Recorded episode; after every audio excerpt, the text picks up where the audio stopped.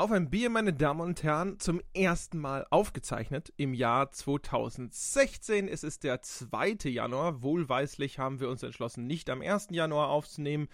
Und trotzdem ist es eine Folge auf einen Kaffee heute, weil wir um 11.50 Uhr diese Aufzeichnung machen. Jochen Gebauer, wie rechtfertigen wir denn, dass wir jetzt, glaube ich, schon zum insgesamt vierten Mal unsere Leser belogen haben, denen wir ja eigentlich ein Bier garantieren in jedem Podcast?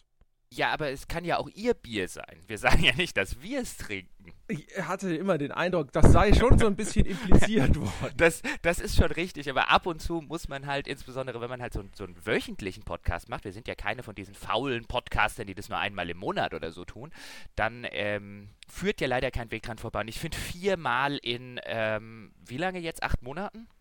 Ja, seit April so in, machen wir das. 2015. Seit April, genau. Ähm, das finde ich gerade noch akzeptabel. Gut. Und um 11.51 Uhr möchte ich jetzt offen gestanden wirklich kein Bier trinken.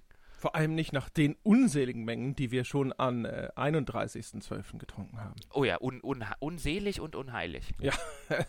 oh, ja, ja, ja, ja. Also äh, wir hatten ja mal kurz drüber gesprochen. Äh, äh, er scheint mir äh, rückblickend noch lächerlicher als in dem Moment, als wir drüber gesprochen haben, dass wir am 1.1. vielleicht aufnehmen könnten. Oder, ja.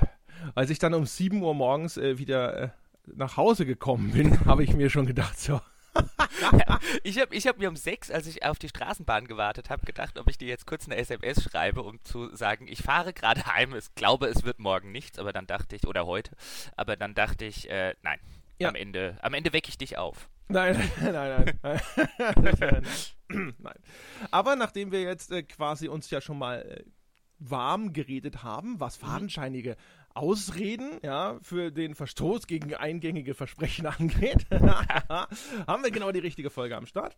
Und zwar äh, wollen wir heute über Dienstreisen sprechen. Es ist ja im, äh, der, in der weiteren Diskussion über Presseethik, die die äh, Magazinlandschaft, was so den Spielebereich angeht, in den letzten Jahren immer wieder und regelmäßig heimsucht ein, ein Thema, das immer mal wieder zur Sprache kommt. Wir hatten uns das vor Urzeiten schon mal aufgeschrieben, dass wir darüber mal gesondert sprechen. Also was gibt es denn so für Dienstreisen? Wie ist denn das zu sehen? Was äh, sollte man äh, da vom Publisher bezahlen lassen, wenn überhaupt irgendwas? Und wenn ja, unter welcher Maßgabe und so weiter und so fort. Denn äh, in vielen Köpfen da draußen schwirrt die Idee natürlich auch vor allem rum, dass da irgendwelche Luxusreisen bezahlt werden und die Leute in Saus und Braus leben. Und teilweise ist oder zumindest war das ja auch so. Von daher keine Ahnung. Wo, wo fangen wir an? Ähm, äh, gute Frage. Wo fangen wir an? Also Erzählen vielleicht wir vielleicht mal erstmal davon, was wir so erlebt haben. Was haben wir denn an Dienstreisen erlebt? Was ist das Spektrum da?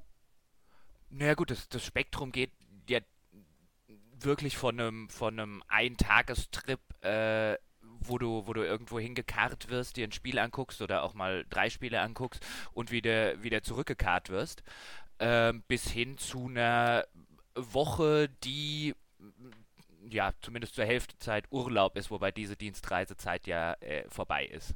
Also heute geht der, der Trend geht ja eindeutig in Richtung ähm, kürzer, billiger, also für den Publisher oder für wen auch immer einlädt ähm, und so wenig Zeit äh, und Geld wie möglich. Ja, also es gibt sie noch, also es, es kommt noch manchmal vor, dass diese Einladungen sind, ne, fünf mhm. Tage nach sonst wo äh, wo dann natürlich äh, ein Tag effektiv wahrscheinlich tatsächlich Arbeit ist und der Rest äh, der Zeit ist man zumindest vor Ort einfach nur untergebracht und häufig gibt es ja noch irgendeine Form von Bespaßungsprogramm.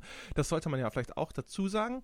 Ähm, da habe ich keine Ahnung. Ich bin jetzt in den letzten Jahren tatsächlich überhaupt nicht mehr rausgekommen. Also seitdem ich äh, äh bei der GameStar in etwas gehobener Position arbeite, bin ich so gut wie nicht mehr auf großartige Dienstreisen äh, geschickt worden oder hatte meistens gar keine Zeit mehr, sie großartig anzutreten. Also die, die Reise, die ich damals für Star Citizen nach Boston gemacht habe, die haben wir selber bezahlt.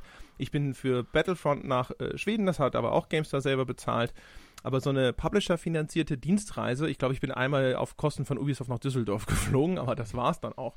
Aber aus, aus früheren Zeiten äh, äh, erinnere ich mich, dass es durchaus ja auch üblich ist, dass wenn man da diese fünf Tage da ist, ist es nicht nur so, dass einem der Aufenthalt bezahlt wird, sondern es gibt ja meistens sogar noch so eine Art Entertainment-Angebot, wo dann der PM-Manager sagt, so hier, wir gehen abends essen, Mhm. Äh, ich war in Vegas zum Beispiel auch einmal mit, ich glaube, Ubisoft und so, die dann haben dann abends noch zu David Copperfield eingeladen und so weiter und so fort. Und das ist dann schon äh, was, wo man selbst, wenn man da so sitzt und von sich selber weiß und überzeugt ist, dass man dadurch überhaupt nicht beeinflusst wird und so, sich denkt so, äh, korrekt ist das nicht, du. Durchaus nicht. Also ich meine, da, da kommt ja der, da kommt ja so ein bisschen die, ähm, äh, so eine, so eine so eine Diskrepanz zwischen dem, was ich jetzt eigentlich so als oder was man eigentlich als Ideal vertreten sollte, nämlich äh, sowas sollte man eigentlich gar nicht mitmachen und dann die äh, die selbst ein oder in dem Fall vielleicht auch eine die Selbstüberschätzung. Ja, bei mir macht das ja nichts aus. Ja. Ähm, und das ist immer wieder ganz nett. Ich war neulich auf einer, ich äh, bin ja jetzt ein bisschen in einer in einer anderen äh, Branche teilweise unterwegs und das soll auch gar nicht näher thematisiert werden. Ähm, aber war neulich auf einer Dienstreise, wo eine Kollegin von der Süddeutschen dabei war. Und äh, das ist immer ganz interessant, weil das weiß ich äh, auch schon, schon äh, länger, auch wenn zum Beispiel mal von der, von der Süddeutschen ein, ein, ein freier Redakteur äh, oder ein freier Autor da ist, der über, über Spiele das Ganze covert. Mhm. Die bezahlen halt alles selbst. Das heißt, wenn es dann abends zum Essen gehen geht, dann kommen die entweder nicht mit oder sie bezahlen das Essen selbst. Mhm. Die sind auch in der Regel in einem anderen Hotel, weil sie das Hotel selbst bezahlen, weil es bei denen halt Redaktionsrichtlinie ist. Und dann, wenn ich das halt mitkriege, denke ich mir schon ab und zu mal, wenn ich ehrlich bin, ist das echt der richtige Weg.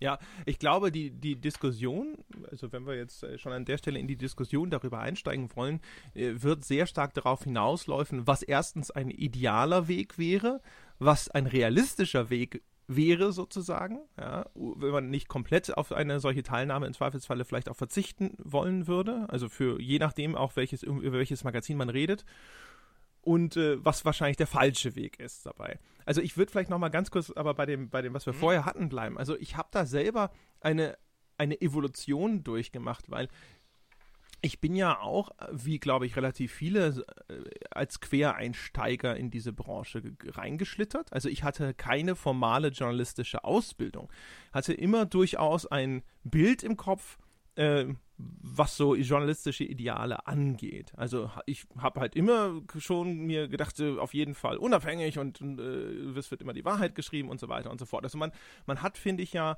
wenn man da so reinkommt, so, eine, so ein Idealbild eines Journalisten mhm. vor Augen, dem man gerecht werden möchte. Und ich glaube, so wahrhaftige und unabhängige Bericht Berichterstattung wird immer dazugehören. Also so jeder, der sich zumindest selber als Journalist wahrnimmt und ein bisschen stolz darauf ist und sowas, der wird sich solchen Idealen verpflichtet fühlen.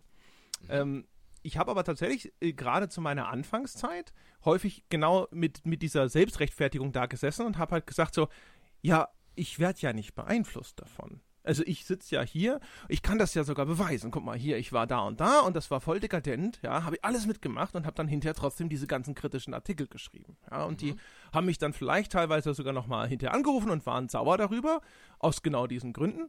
Äh, und dann habe ich ihnen halt gesagt, ja, sorry, aber so läuft's. So.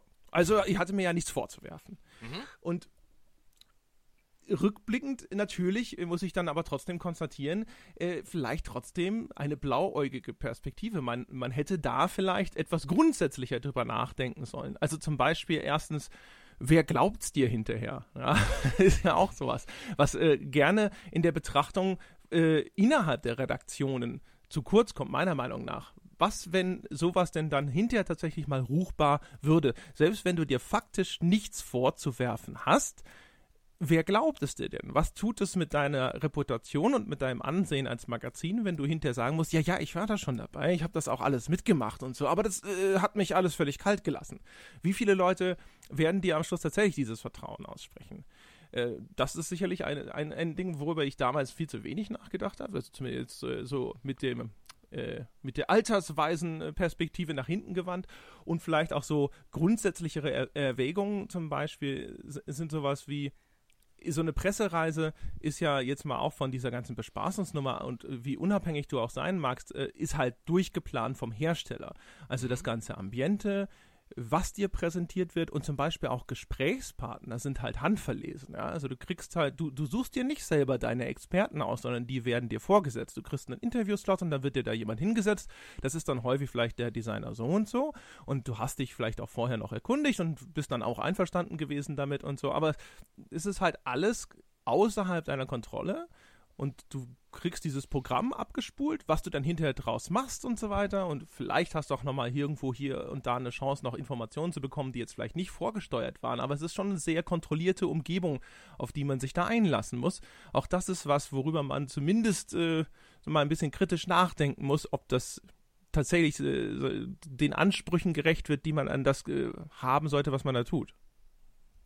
Durchaus, durchaus. Wobei ich der Meinung bin, dass wenn ich das jetzt in der Retrospektive so ein bisschen betrachte, diese, diese Professionalisierung des Ganzen von, von Publisher-Seite, das ist eher eine, eher eine modernere Entwicklung. Also wenn ich in meine Anfangszeit in der Branche ein bisschen zurückgucke, dann waren gerade im, im im Vergleich mit den letzten äh, äh, paar Jahren, in denen ich das gemacht habe, dann waren gerade diese anfänglichen Dienstreisen, insbesondere wenn es um, wenn es tatsächlich weiter ins, ins Ausland ging, waren eigentlich, wenn man ehrlich ist, eine relativ unprofessionelle Sache. Wie gesagt, jetzt im Vergleich nicht, weil ich irgendwie jemandem äh, von früher an Schienbein treten will von den Publishern, sondern im Vergleich zu, zu heute. Da war halt viel Bespaßung dabei. Also dann war, da war es halt wirklich so, dass du einen Tag ein Spiel und vier Tage Bespaßung hattest. Ähm, und was das Spiel angeht, war halt noch extrem viel dabei. Wir setzen dich in einen Raum und äh, äh, spiel mal. Und äh, äh, am Schluss redest du vielleicht noch mit irgendeinem Entwickler. Wenn du das mit heutigen Sachen vergleichst, wo, wo genau ausgeguckt wird, welchen, wenn überhaupt gespielt wird, welcher Abschnitt wird gespielt, wenn überhaupt ein, ein Gesprächspartner da ist, nur in, nur in der Regel für, für fünf oder zehn Minuten, dann wird schon selbst bei einem 15 Minuten Interviewslot oder bei einer halben Stunde hat man schon nach zehn Minuten den Eindruck, dass der PR-Mensch jetzt gerne hätte, dass äh, das Ganze beendet wird. Ähm, und, und wo der Bespaßungsteil enorm abgenommen hat, da, auf, auf äh, warum das so ist, darüber können wir vielleicht später nochmal zurückkommen. Und ich habe aber schon, also da habe ich echt den Eindruck, ähm, als ich in die Branche reingekommen bin, war das noch unschuldiger, als das heute ist.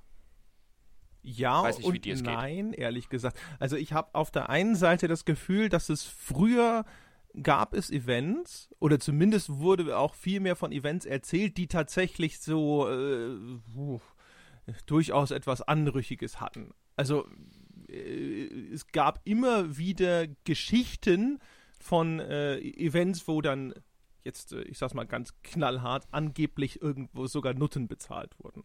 Ich war, das habe ich jetzt nicht aus erster Hand oder so miterlebt oder sowas. Das wurde tatsächlich halt irgendwo rumgetragen. Also das, das, weiß ich jetzt in dem, in dem Fall allerdings aus äh, äh, zu einem Punkt. Auch nicht, dass ich da dabei war. Das war ich tatsächlich nicht. Das würde ich hier auch zugeben, wenn es so, so wäre, aber das war ich tatsächlich nicht. Aber es gab einen Publisher, der ist in, der ist sehr ähm, äh, regelmäßig mit der, äh, mit den versammelten Journalisten in den Puff gegangen. Ja. Ja. Also du siehst, also das zum Beispiel, das ist, äh, das ist eine Härte, die ich nicht erlebt habe. Was ich selber erlebt habe, ist, dass es früher geradezu zum guten Ton gehörte, zumindest mal Augenzwinker das Angebot zu machen, in so eine Striptease-Bar zu gehen. Mhm. Äh, ich weiß noch, dass ich da tatsächlich mal irgendwo gesessen habe, dann in äh, einem Striptease-Laden, was mir enorm unangenehm war. Ich war da noch nie gewesen und dann saß ich da, ich war noch sehr, sehr jung sozusagen in dieser Branche mit lauter Leuten, die ich gar nicht so gut kannte zu dem damaligen Zeitpunkt und äh, habe mich dann tatsächlich, äh, es gab dann, gibt es, es gibt in Striptease-Läden eine Einrichtung des sogenannten Private Dances. Also da ist normalerweise eine Bühne irgendwo in der Mitte, wo dann Men äh, Frauen herauslaufen und manchmal auch Männer, die sich nur mal ausziehen. Und äh, dann kann man das auch äh, privat sozusagen buchen, also eine Einzelvorstellung. Und mhm. das ging da so reihum. Und wie der Gruppenzwang es wollte, wollte ich jetzt nicht das Brüder Arschloch sein, das dazu Nein sagt. Ich habe aber umgekehrt, ich hatte vorher mit meiner Freundin abgesprochen, äh, ja, das, äh, weil, weil, das heißt, du wusstest das vorher, es geht in den Stripschuppen. Ja, also man hatte mir das schon vorher quasi so äh, unter der Hand, also nicht vom Publisher-Seite, sondern von Kollegen, die schon mal da mit dabei waren, hatten das schon äh, fallen lassen. Und da ich jetzt befürchten musste, dass diese Situation auftaucht, sozusagen, hatte ich das halt vorher zu Hause mal abgeklärt, ja, ob das Was hatte ich denn dazu, okay äh, was hatte ich, äh, jetzt, jetzt, interessiert mich eine Sache, was hat, weil das, so weit ging es bei mir tatsächlich auch äh, schon, dass der Punkt erreicht war, wo es hieß, äh, nachher gehen wir noch in so einen Stripschuppen. Aber was hat dich dazu bewogen, dahin mitzugehen? Warum hast du nicht gesagt, da gehe ich nicht mit? weil ich meine Erfahrung war damals, dass in diesen, diesen After-Hours-Events habe ich immer die coolen Sachen erfahren. Also da hat Das man dann stimmt. tatsächlich dann auf einmal aus dem Nähkästchen geplaudert, ja. Also die PR hat ja dann meistens da auch kräftig mitgebechert, ja. Und das heißt, da hat man dann halt Dinge erfahren, die man sonst nie erfahren hat. Und es, äh, sagen wir mal, Wie es zum Beispiel in einem Separé im Stripschuppen ist, offensichtlich. Ja, das, das, auch das, ja, ja, um Himmels Willen. Aber da, äh, um die Geschichte fertig zu erzählen, ich hatte dann glücklicherweise einen, äh, der, der hier ungenannt äh, bleiben soll, einen Kollegen von einem anderen Spielemagazin, der in der gleichen Not war wie ich. Und dann haben wir uns entschlossen, wir machen das einfach zusammen. Was? Ja. Und es war fantastisch, weil dann konnten wir uns gegenseitig ein Alibi geben. Ja, also wenn eine Freundin quasi sagt, Moment mal, ja, was, das, äh, das geht ja gar nicht, dann kann man immer sagen, hier, ja, nennen wir ihn äh, Paul, so wie deinen besten Freund. Paul war dabei Was? und der kann bezeugen, das war alles cool. Okay. Also, lass mich das mal ganz kurz rekapitulieren. Ich möchte nur eine Sache. Erstens, wenn man in Stripschuppen geht, aus welchen Gründen auch immer, erzählt man das nicht vorher der Freundin. Das heißt, man braucht auch keinen Alibi-Kumpel. Doch, natürlich. Ich wollte dir das nur kurz erklären, wie das bei anderen Leuten funktioniert, womit jetzt nicht äh, gesagt werden soll, dass äh, äh, ich weiß, wie das funktioniert. Beides in dem Fall tatsächlich so. Ich war einmal in meinem Leben in einem Stripschuppen, deswegen hatte ich es dann auch beim Publisher abgelehnt. Ich fand das so dermaßen widerlich dort drin. Ich war da, glaube ich, mit 18 oder so oder mit 19. Hat mich irgendwer, ich weiß auch gar nicht mehr genau, wer es war. War auch so eine, so eine, äh, außerhalb der Branche war so eine, so eine, so eine Gruppenzwang-Sache unter äh, spätpubertierenden äh, äh, Jungs, glaube ich. Und ich fand das so dermaßen widerlich, äh, dass ich beschlossen habe, dort nie, nie wieder hinzugehen. Aber äh, das, nur, das nur am Rande, äh, um zu sagen, dass ich mich da jetzt nicht aus äh, eigener Erfahrung in den Gepflogenheiten eines Stripschuppens auskenne. Aber ich glaube, vorher der Freundin zu sagen, dass man hingeht, gehört jetzt nicht unbedingt zum normalen Modus operandi. Äh, Du weißt doch hier, ehrlich und aufrichtig. ja, genau. Aber du warst ja offensichtlich nicht so ehrlich und aufrichtig, wobei das jetzt kein Angriff gegen dich sein soll, aber das ist ja das Schöne. Diese, diese Geschichten mit den Stripschuppen zum Beispiel, die ist ja branchenweit bekannt. Erzählt hat die meines Wissens nach noch keiner. Das Warum? Warum ha hast du damals in einen, in einen Artikel oder wärst du damals auf die Idee gekommen, das offen zu legen, dass du für das Spiel in einem Stripschuppen warst? Nee, das, dann hätte ich ja quasi den äh, verantwortlichen PR-Manager sozusagen komplett ans Messer geliefert, ja, die arme Sau. Und äh, wie du schon sagst, also die Branche war damals ja d- in gewisser Hinsicht halt viel unprofessioneller. Es, ich will nicht bestreiten, dass damit garantiert damals schon Absichten in irgendeiner Form der Manipulation vielleicht verfolgt wurden, aber es war ehrlich gesagt auch einfach so ein, ich hau jetzt ein bisschen mit der, mit der Kohle von meinem Arbeitgeber auf die Kacke. Ja, also da, da waren Leute, die haben selber, glaube ich, auch eher zu ihrem eigenen Vergnügen halt abends nochmal einen drauf gemacht. Man hatte nicht den Eindruck, dass sie jetzt da sitzen und das mit einer, einer, einer, einer perfiden Berechnung tun. Genau, de des, deswegen, deswegen sagte ich, genau aus dem was, Grund, wa- was du gerade gesagt hast, sagte ich vorher, ich hatte den Eindruck, früher war das unschuldiger. Wenn du, wenn heute ein Publisher mit äh, Leuten, ich, würden die heute nicht mehr machen, weil wegen der Angst vor einem riesen Shitstorm, wenn äh, irgendein Journalist die Klappe nicht halten würde. Aber wenn das heute jemand machen würde, würde das aus, aus, aus viel kälterer Berechnung, glaube ich, laufen, als das, als das früher passiert ist. Aber ja, mit dem, die Sache mit dem, ich habe die Kreditkarte vom, von äh, äh, der Firma dabei und hau jetzt ein bisschen auf den, auf den Putz. Das hattest du früher relativ häufig. Das hattest du natürlich aus ähnlichen Gründen, warum, warum aus denen, äh, aus denen wir auch dort reingeschlittert sind, weil halt auch viele von den PR-Leuten junge Menschen waren, die auch als Quereinsteiger plötzlich in diese Branche äh, gerutscht sind und halt dann am anderen Ende saßen und die Leute mit der Kreditkarte waren. Das kann ich mir gut. Also ja, ich, das hätte ich jetzt tatsächlich auch so, so fortgesetzt, ehrlich gesagt. Ich hatte das Gefühl, wir waren halt auf unsere Art alles Amateure und haben halt waren irgendwo quasi glücklich, wir waren zusammen in einer Position gelandet, wo wir quasi auf Kosten anderer Leute und großer Firmen Spaß haben konnten und keiner konnte sich so recht erklären, wie das passiert ist. Aber man hat sich halt gedacht so, naja, was machen wir denn heute? Wofür geben wir das Geld von XY denn heute mal aus? Hm? Und äh, so war das ja tatsächlich. Also viele von diesen PR-Leuten, die haben ja auch einen Schindluder getrieben mit diesen Abrechnungen, teilweise auch untereinander und so weiter und so fort. Also ich, ich, äh, da, da fällt mir eine Story ein, die, die einfach, äh, die, die, das, die das so schön zusammenfasst. Also diese, diese Unschuld, äh, diese, wenn man es Unschuld nennen will, aber auch gepaart, gepaart mit so einer, mit so einer, es ist ja nicht mein Geld. Ich war in Washington. Das war ein, das war glaube ich mein erster USA-Trip, das erste Mal, wo ich überhaupt in den USA war. Und der sollte eigentlich die Tage kriege ich nicht mehr genau zusammen. Es war irgendwie so, es sollte Montag hin, Dienstag Event, Mittwoch heim. Und dann kam ich halt auf die Idee, naja, war noch nie in den USA vorher, war aber schon die ganze Zeit so ein bisschen, bisschen Amerika-affin. Ich war damals, glaube ich, 20. Ähm, und habe halt beim Publisher gefragt, wie sieht denn das aus? Könnt ihr mir auch schon am Freitag, weil Samstag muss ich ja nicht arbeiten und Sonntag, können wir vielleicht schon am Freitag einen Flug buchen und dann bezahle ich mir das Hotel für die äh, äh, drei Übernachtungen selber und dann habe ich noch drei Tage in Washington. Was rausgekommen ist, war, dass der Flug wesentlich günstiger ist, wenn man ihn schon Freitag bucht als Montag, weil ein Sonntag dazwischen liegt. Deswegen hat der Publisher gesagt, er zahlt das Hotel auch so.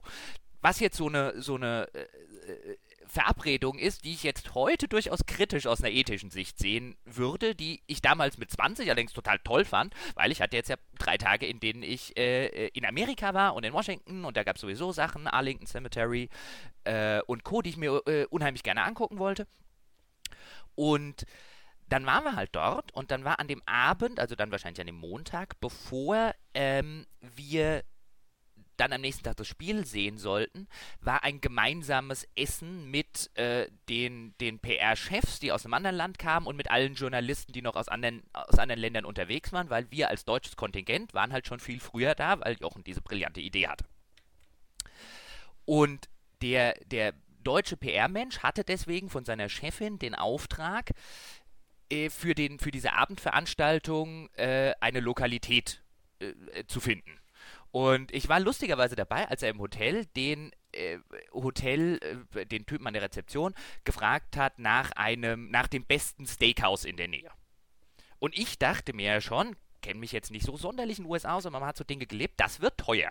Amerika und Steakhäuser sollen ja nicht gerade günstig sein. Und dann waren wir wirklich in einem absoluten Luxus-Steakhouse mit wahrscheinlich insgesamt, weil da kamen noch Leute aus äh, England, Frankreich, also Journalisten, Italien, Spanien, äh, denen ihre ganzen PR-Leute. Wir waren da vielleicht mit 50 Leuten und die Briten fingen erstmal an, fröhlich Filet Mignon zu bestellen. Und dann gucktes, äh, guckte ich halt auf die Karte und stellte fest, äh, dass wir da über irgendwie 80 bis 100 Dollar für Steak reden. Von den himmelvielen Bieren, die an dem Abend, und zwar ohne Beilage natürlich, von den himmelvielen Bieren, die an dem Abend noch äh, getrunken wurden oder den Flaschen Wein und Co. Ähm, ganz zu schweigen. Und der, der PR-Mensch versank halt immer tiefer in seinem Stuhl, während seine Chefin auf die Karte guckte, zu ihm guckte, auf die Karte guckte, zu ihm guckte. Und ich habe ihn, also ein halbes Jahr, also ich glaube nicht mal, der hat nicht mal, ich weiß nicht, ob er deswegen gefeuert wurde, aber nicht mal ein halbes Jahr später gab es ihn äh, nicht mehr bei dem Publisher. Ja, und ich glaube, er hat auch den ganzen Abend nichts gesagt. Also das war jetzt so ein Fall, wo, äh, glaube ich, an, äh, auch schon zur damaligen Zeit äh, eine PR-Chefin dachte, dieses Essen sollte jetzt keine sonst wie viel tausend Dollar gekostet haben. Und sie waren auch völlig unnötig. Sie waren halt lediglich, weil irgendeiner, der dachte, es ist ja nicht mein Geld, sagte, gib uns mal, reservierst du mal einen Platz im besten Steakhouse. Ja, genau. Also da gab es halt, wie gesagt, es gab halt zig Sachen dieser Art. Also ich habe PR-Manager erlebt, die äh, einfach mal eine Lokalrunde auf Kosten ihres Arbeitgebers geschmissen haben und weiß der Himmel noch was, ja. Äh, in den USA waren Leute, die haben dann halt ihre Kreditkarte an der Bar hinterlegt, wie das dort ja auch so üblich ist und so, aber dann für ganze Gruppen, die dann halt total über die Stränge geschlagen sind. Ich erinnere mich, ich habe schon mal erzählt, wie eine der letzten großen Veranstaltungen äh, von, war von Midway. Da war ich in Las Vegas für vier Tage und die hatten abends abends auch halt so eine, so eine Party, wo all ihre Spiele aufgebaut waren in so einem abgetrennten Bereich. Das war, glaube ich, im äh, Red Rock Casino, Hotel, Resort, Spa, irgendwas, ja. Und die hatten da halt so, so einen Poolbereich und so eine Bar und Lounge und so, wo sie halt überall so Spielstationen hatten, damals mit This is Vegas und Mortal Kombat DC versus Dingsbums und so. Äh, also jede Menge Ranz leider, deswegen war es wahrscheinlich auch eine ihrer letzten Veranstaltungen. Und die hatten da am Anfang eine Open Bar, ja. Und mhm. auch da muss man wieder mal sehen, die Leute, also Journalisten waren damals von diesen Pressetrips auch irgendwie gewohnt, dass sie da jeden Scheiß machen konnten. Und die sind natürlich alle sofort hin und haben halt den teuersten Quatsch bestellt. Und dann, dann äh, bis, bis es dann hinterher diese Open Bar auf einmal ganz schnell nicht mehr so open war, weil die Leute halt Shots von irgendeinem Johnny Walker Blue Label äh, bestellt haben, wo ein Ding irgendwie 100 Dollar kostete in diesem Hotel, ja. Oder keine Ahnung, das habe ich jetzt aus, also es war sauteuer. So viel habe ich da mitbekommen und diese Blue Label Flaschen von äh, Johnny Walker sind die, glaube ich, kann auch Jack Daniels sein, ich kenne mich nicht so aus. Auf jeden Fall, die sind wohl grundsätzlich auch schon ziemlich teuer. So. Ja.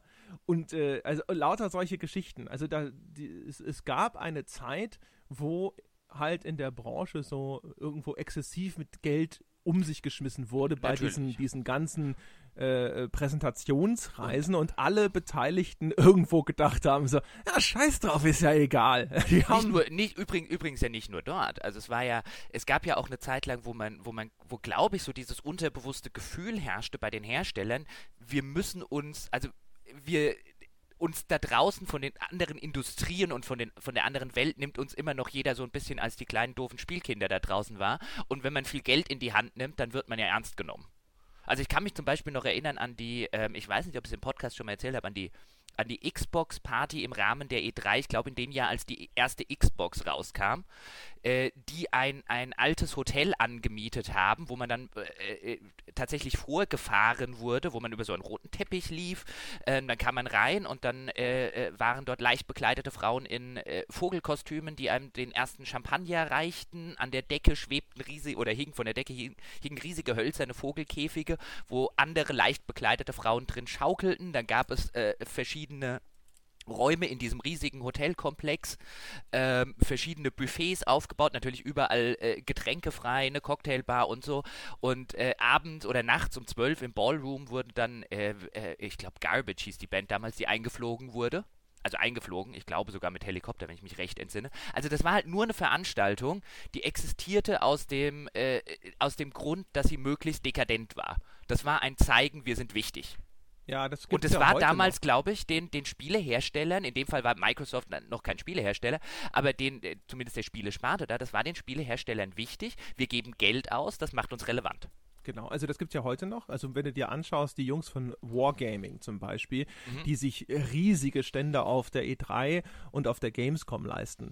Eine Free-to-Play-Company in erster Linie, die ihr Geld darüber macht, dass halt massenweise Leute ihre Produkte spielen und dann ein kleiner Prozentsatz davon Geld investiert. Also für die eine solche, solche, solche Ausstellung auf so einer Messe in der Regel eigentlich das Geld nicht wert ist, weil sie über andere Kanäle wie eben YouTube, Facebook oder sonst irgendwas oder von mir aus auch Fernsehwerbung viel viel, viel mehr Leute zum gleichen Preis erreichen könnten als bei einem, mit einem Stand auf der Gamescom, die sowas auch machen, um Präsenz zu zeigen und die übrigens auch die wahrscheinlich größten und dekadentesten Partys äh, veranstaltet haben. Das kenne ich nur aus, also ja, das kenne ich nur aus Erzählungen. Ich war noch nie auf einer äh, Wargaming-Party. Äh, ich äh, spreche da auch nur aus, aus zweiter Hand. Aber sie gelten Fall. als, äh, sie gelten in dem Fall tatsächlich als äh, legendär.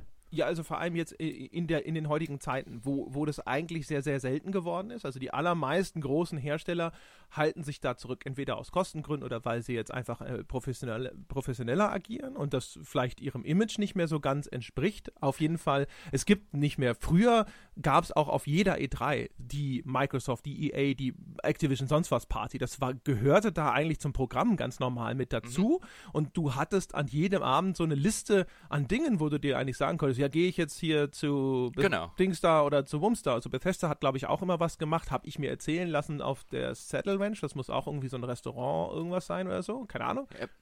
Äh, da war ich zum Beispiel selber auch nie. Ich habe ja schon mal erzählt, dass ich auf der E3 immer die Einladung zu den geilen Partys hatte, aber nie die Zeit hatte, um hinzugehen. aber ähm, ja, äh, äh, und das, das, hat, das ist größtenteils ist es verschwunden. Und aber ja. Wargaming sind halt so jetzt diejenigen, die halt die Fahne hochhalten. Naja, auf jeden Fall, der, der Gag ist, wenn, wir das, wenn ich das jetzt alles so erzähle, dann klingt das ja wahrscheinlich erstmal entsetzlich. Ich bin sicher, die Leute äh, schlagen schon ein bisschen die Hände über den Kopf zusammen und denken sich, oh mein Gott, das ist ja genauso schlimm, wenn nicht noch schlimmer, als ich es mir alles vorgestellt habe. Da äh, Striptease-Bars, äh, dekadente Partys und so weiter. Und ich finde es bemerkenswert, äh, so in der Rückschau, wie wenig einem das so, so schrecklich vorkommt, wenn man selber dabei ist. Also man sitzt so da und man denkt sich vielleicht auch schon so, oh, diese Trottel, was geben die an Geld aus, ja? Aber immer in diesem Bewusstsein, ja, aber es stellt ja mit mir nichts an. Und ich, ich mhm. schreibe ja hinterher trotzdem kritisch über das ganze Ding. Tatsächlich, was, was einem hinterher manchmal auffiel, ist dann halt sowas, dass dann auf einmal die Einladungen ausblieben. Ich habe dann hinterher die Erfahrung machen müssen, dass ich immer öfter gehört habe, dass Leute auf diesem oder jenen Trip gewesen sind. Aber ich war nicht, ich war nicht dabei. Ich hatte vorher nicht mal mehr erfahren, dass es diese Veranstaltung gegeben hat. Mhm. Ja?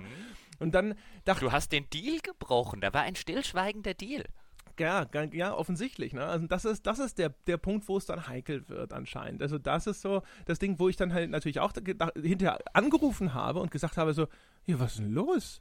Äh, wieso war ich denn da nicht eingeladen? Und dann ist auch da wieder, dieser Deal ist aber ein unausgesprochener. Natürlich. Was man dir dann sagt, ist ja nicht so, ja, du Arschloch, ja, was du geschrieben hast, passt mir echt nicht in den Kram, ja, das kann ich nicht gebrauchen sondern ja, wir hatten halt eh nur drei, vier Plätze und da müssen wir halt dann auswählen und beim nächsten Mal oder sowas, äh, wir genau. rotieren da so ein bisschen durch und so weiter und so fort. Am, schön, am, schönsten ist ja, wenn sie dir das dann erzählen, um kurz zu unterbrechen. Wir haben nur drei oder vier Plätze, wo du dann da sitzt und denkst. Und deshalb habt ihr drei oder vier Leute eingeladen von äh, wesentlich von Publikationen mit einer, die, die zusammen nicht unsere Reichweite haben. Das ja. ergibt total viel Sinn, das soll ich dir jetzt glauben. Und dann äh, kommt dann in der Regel als Antwort, und dann weißt du halt, okay, wir haben drei oder vier Leute eingeladen, von denen wir wissen, dass sie unsere Werbebotschaft unter das Volk jubeln. Ja, oder dass sie zumindest, also, keine Ahnung, also, vielleicht waren sie auch einfach nur nicht so schlimm wie ich, ja. Das, das hätte ja im Zweifelsfalle vielleicht auch gereicht. Die müssen ja deswegen nicht alles total brave Parteisoldaten gewesen sein, aber äh, durchaus halt wahrscheinlich äh, genehmer in dem. Äh, oder auch einfach in dem einen Fall. Ich glaube, es gab sicherlich auch mal Fälle, wo ich mir dann hinterher die Berichterstattung der Kollegen angeschaut habe, die mit durften und dann dachte so, ja, das hat sich jetzt aber auch nicht gelohnt, liebe Freunde. Ja, ist ja nicht so, dass dann jetzt äh, quasi immer nur die Hofberichterstattung dann zurückgekommen ist. Was aber tatsächlich auch äh, ne, tatsächlich eine, ein impliziertes Agreement ist, ist, dass überhaupt Berichterstattung erfolgt, bizarrerweise. Also die bestehen dann häufig darauf, dass überhaupt etwas geschieht, was so ein bisschen, glaube ich, damit zusammenhängt, äh, wie PR-Arbeit bei den Firmen intern dann bemessen wird. Also zumindest mhm. früher war es ja häufig so, dass PR-Manager dann gerade zu ihren Headquarters in USA oder UK berichten mussten mit äh, dem Umfang der Berichterstattung, die sie hervorgerufen haben. Da war dann anscheinend die Qualität oder der Tenor dieser Berichterstattung, gerade was halt Previews und so angeht, weil die das vielleicht in England dann gar nicht eh so großartig nachprüfen konnten oder so, war anscheinend weniger wichtig, als dass der PR-Manager nie äh, belegen konnte, dass er viel Presse genau. produziert hat. Genau. Das, äh, das, diese, die, ja, äh, ich hatte, ich kann mich erinnern, ich hatte bei, bei Gamestar noch äh, einmal den, den Fall, dass wir ich weiß nicht mehr, wer es war, auf einem Event, ich will jetzt den Publisher nicht unbedingt nennen, ähm, weil, das tut, weil es nur exemplarisch ist und äh, ich nicht rausstellen will, dass der jetzt äh, böser ist als irgendwie alle anderen. Und wir hatten irgendjemanden auf ein Event geschickt und der kam zurück und auf dem Event wurden, glaube ich, zwei Spiele gezeigt. Und äh, dann hast du ja immer intern, wird dann das Embargo kommuniziert und das war ein Tag XY um 10 Uhr und ich glaube, wir wollten mit dem Artikel, also online an dem gleichen Tag, aber der musste noch fertig eingebucht werden und es war halt noch Sachen, aber der sollte schon an dem Tag rauskommen. Und um 10 Uhr, als das Embargo fiel, hatte ich um 10 Uhr 2 oder so, hatte ich eine Mail im Postfach von dem verantwortlichen PR-Manager, der wissen wollte, wo die Artikel bleiben. Und um 10.30 Uhr hatte ich irgendwie eine Mail mit einem, ich glaube, mit einem roten Knopf drauf. Also so frei dem drück endlich auf den Knopf und veröffentlicht das Ding. Und ich, ich weiß noch, ich habe mir damals gesagt, das passiert mir einmal und nie wieder ähm, und habe mit den Onlinern abgesprochen, dass der Artikel zwei Tage später online geht. da wollen wir ja mal sehen, wer hier. Also, wo ich mir halt gedacht habe, wenn ich das jetzt mache, dann denkt der, der kann das die ganze Zeit mit mir treiben und not gonna happen. Ähm, aber ich weiß natürlich auch, wenn ich mir die Berichterstattung in den Medien angucke, äh, äh man weiß, wann ein Event war. Nämlich wenn äh, bei von bei jeder deutschen und europäischen Publikation, weil die amerikanischen Events und Embargos, die funktionieren immer anders. Die haben immer in der Regel eine eigene Geschichte und einen eigenen Event. Aber wenn dann von äh, allen deutschen Seiten bis hin zu den polnischen Seiten an einem Tag alles voll mit Assassin's Creed X ist oder mit, äh, was weiß ich, Dragon Age oder mit sonst was, dann weiß, ah, da war ein Event und jetzt bringen sie alle zur gleichen Zeit die mehr oder weniger gleiche Berichterstattung über das gleiche kleine bisschen, was sie von dem Spiel gesehen haben und was ihnen präsentiert wurde. Und da sind wir dann halt bei dem Thema, wo ich, wo ich äh, tatsächlich immer dieses schlimme Wort Gleichschaltung im, im äh, äh, Kopf habe, womit ich jetzt natürlich jetzt nicht vergleichen will mit der historischen Gleichschaltung aus dem Dritten Reich, aber das ist halt das, das Wort, was mir dann äh, einfällt, weil sich da tatsächlich eine Presse gleichschalten lässt. Und das ist, das ist die, die, die, die, wahre Problematik, die ich in der heutigen Zeit bei den, bei den Events tatsächlich sehe, ist, wie extrem Publisher damit in der Zwischenzeit Berichterstattung gleichschalten. Und das war früher nicht so. Das war früher natürlich, wenn du auf so einem auf so einem Event gewesen bist, dann wurde Berichterstattung erwartet, aber diese alle berichten an einem gleichen Tag um eine gleiche Uhrzeit findet quasi, also das sagt es ja auch der Publisher selbst, an diesem Tag findet nur Berichterstattung weltweit über wenn die, wenn die Amerikaner ein gleiches Embargo haben, weltweit über unser Spiel. An dem Tag sind wir überall, da bist du natürlich auch in den Social Media Kanälen, da bist du in den Foren unter, äh, weil du an dem Tag bist du das Thema. Und dass sich da eine, eine Presse als, als willfähige Vollstrecker mittlerweile gebärt, das finde ich tatsächlich viel problematischer als jede, äh, als jeder bezahlt, bezahlte Drink an der Hotelbar. Ja, also ich meine, das ist natürlich äh, ein Produkt der Embargos. Früher waren Embargos noch nicht so weit verbreitet. Da war es tatsächlich häufig so, dass du auf ein Event gefahren bist und mhm. du, wenn du schnell warst, ja, hast du teilweise noch am gleichen Abend äh, was zusammengetippt und äh, online gestellt. Ja, also damals äh, äh gerade als Online-Magazin hatte man tatsächlich noch so ein bisschen die, diesen Ehrgeiz zu sagen, so jetzt, ne, äh, quasi nochmal zumindest für die wichtigen Sachen ganz schnell als, erster mal eine erste Meldung bringen. Und dann ja, hat sich das sehr schnell aufgelöst, weil die damals noch sehr mächtigen Printmagazine aufbegehrt haben und gesagt haben, so geht's ja nicht. Und dann wurde uns damals noch eher unbedeutenden Online-Magazinen immer ein Embargo vorgeschrieben, das teilweise dann hinter dem Erscheinen dieses Printheftes lag. Ja, das, oder dem wurden da dann gleich ein mhm. exklusives eigenes Event vorher gewidmet und wir waren erst später dran. Was übrigens auch so ein bisschen zu diesen diesem Sodom, Sodom und Gomorra-Zeiten äh, beigetragen hat, ganz ulkigerweise. Weil die Gruppe, mit der ich damals unter anderem auch in äh, dieser Striptease-Bar gewesen bin, das waren äh, lauter Onliner. Und der für uns zuständige PR-Manager war auch für Online-Medien zuständig und deswegen weniger wichtig äh, damals als sein Kollege. Und das war alles so eine, eine, eine Leidensgemeinschaft dadurch automatisch. Ja? Also die, die Kleinen, die Nachrangigen, die dann so zusammen aber nochmal jetzt auch ein bisschen Geld auf den Kopf hauen konnten oder sowas. Ganz merkwürdig, wenn ich mich daran zurückerinnere. Also auch wahrscheinlich schwer zu vermitteln. Also ich glaube schon, natürlich werden die Leute zu Recht sagen, Mensch, Peschke, dir muss doch klar gewesen sein, dass das scheiße war. Und ja, na klar. Aber so, ich habe, man, man denkt immer, solange ich in meine, meiner Berichterstattung danach mir nichts zu Schulden kommen lasse, ist ja alles okay. Und ja, ich also ich, ja, und wenn ich da kurz unterbrechen darf, also ich denke auch, auch wenn das, wenn das jetzt natürlich ein bisschen, äh, äh, oder wenn man, wenn man da jetzt vorwerfen könnte, dass es ein bisschen äh, eine, eine äh, wie, wie formuliere ich es am besten? Ähm, oder wenn man da jetzt theoretisch sagen kann, es redet er sich vielleicht ein, damit er sich äh, äh, vor sich selbst und vor seinen Idealen besser fühlt. Aber ich glaube, es ist auch trotzdem noch eine andere Geschichte, wenn, wenn man hier jetzt im Nachhinein sitzen kann und das reflektieren kann und zumindest auch währenddessen ab und zu schon mal das Gefühl hatte, dass es problematisch sein könnte, weil das führte ja, glaube ich, dazu, dass man dann oberkritisch äh, über sowas berichtet hat, weil man eigentlich schon und wenn überhaupt dann schon unterbewusst wusste, dass da irgendwas nicht dran stimmt. Also wenn, wenn zumindest das noch gegeben ist, dann ist das, ist das eine Sache. Ich, wenn ich das zum Beispiel, wie wir jetzt das Ganze reflektieren, sehe mit wem ich in der Branche schon drüber über solche Sachen geredet habe und so eine Reflexion findet schon nicht statt.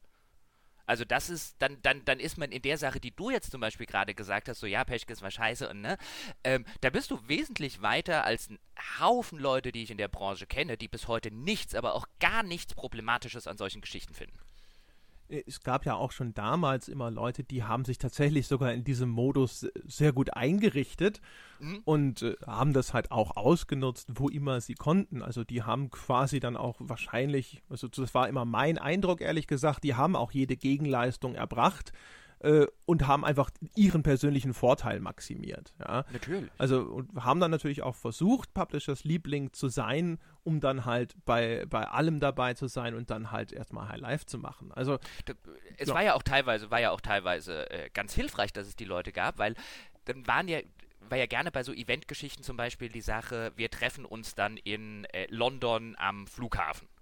Und dann waren ja die einen kamen aus Düsseldorf, die anderen kamen aus äh, Köln, die dritten kamen aus Berlin, also jeder mit so seiner eigenen Maschine.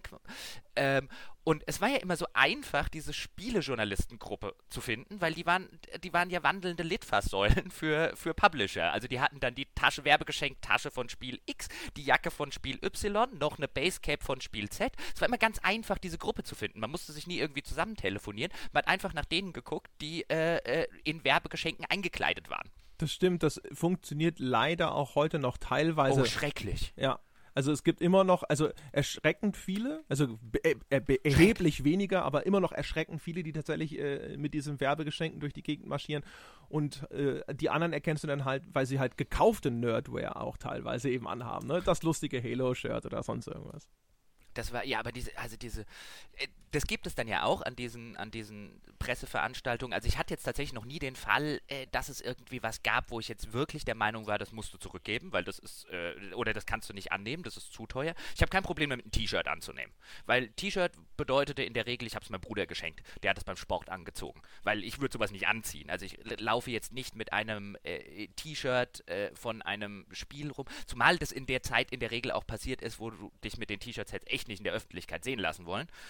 Ähm, aber mir wäre das ein bisschen, also das, erstens kleide ich mich so generell nicht und zweitens wäre mir das auch, äh, also ich hätte da tatsächlich das Gefühl, ich äh, tue da dem Hersteller, ich laufe mit der Werbebotschaft des Herstellers rum. Als Journalist sollte man das unterlassen. Also habe ich die einfach weiter verschenkt oder an meine Nichte oder an sonst was. Deswegen fand ich das immer nett im, im Sinne von einem, da hatte ich jetzt kein schlechtes Gewissen. Ich habe es eh nicht angezogen und mein Bruder konnte es zum Squash-Spielen anziehen. Ähm, und ich hatte auch nie den Eindruck, dass der Hersteller in irgendeiner Form davon profitiert, dass ich meinem Bruder ein Squash-T-Shirt geschenkt habe.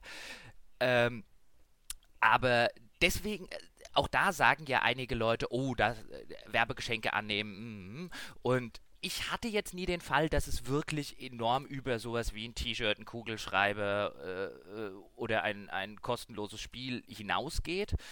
Ähm, aber auch da würde ich jetzt im Nachhinein sagen, eigentlich müsste man sagen, alles, was du dort was dort irgendwie in einer Goodie-Bag und so weiter, lass die bitte dort stehen. Also wenn ich jetzt heute tatsächlich Chefredakteur einer, eines Magazins, ob Online-Print oder was weiß ich wäre, ähm, äh, würde ich tatsächlich sagen, wir nehmen gar nichts von dieser, von dieser Geschichte. Wir verlosen das auch nicht in irgendeiner, oder sagen das dann so rum, wir nehmen, wir lassen es dort.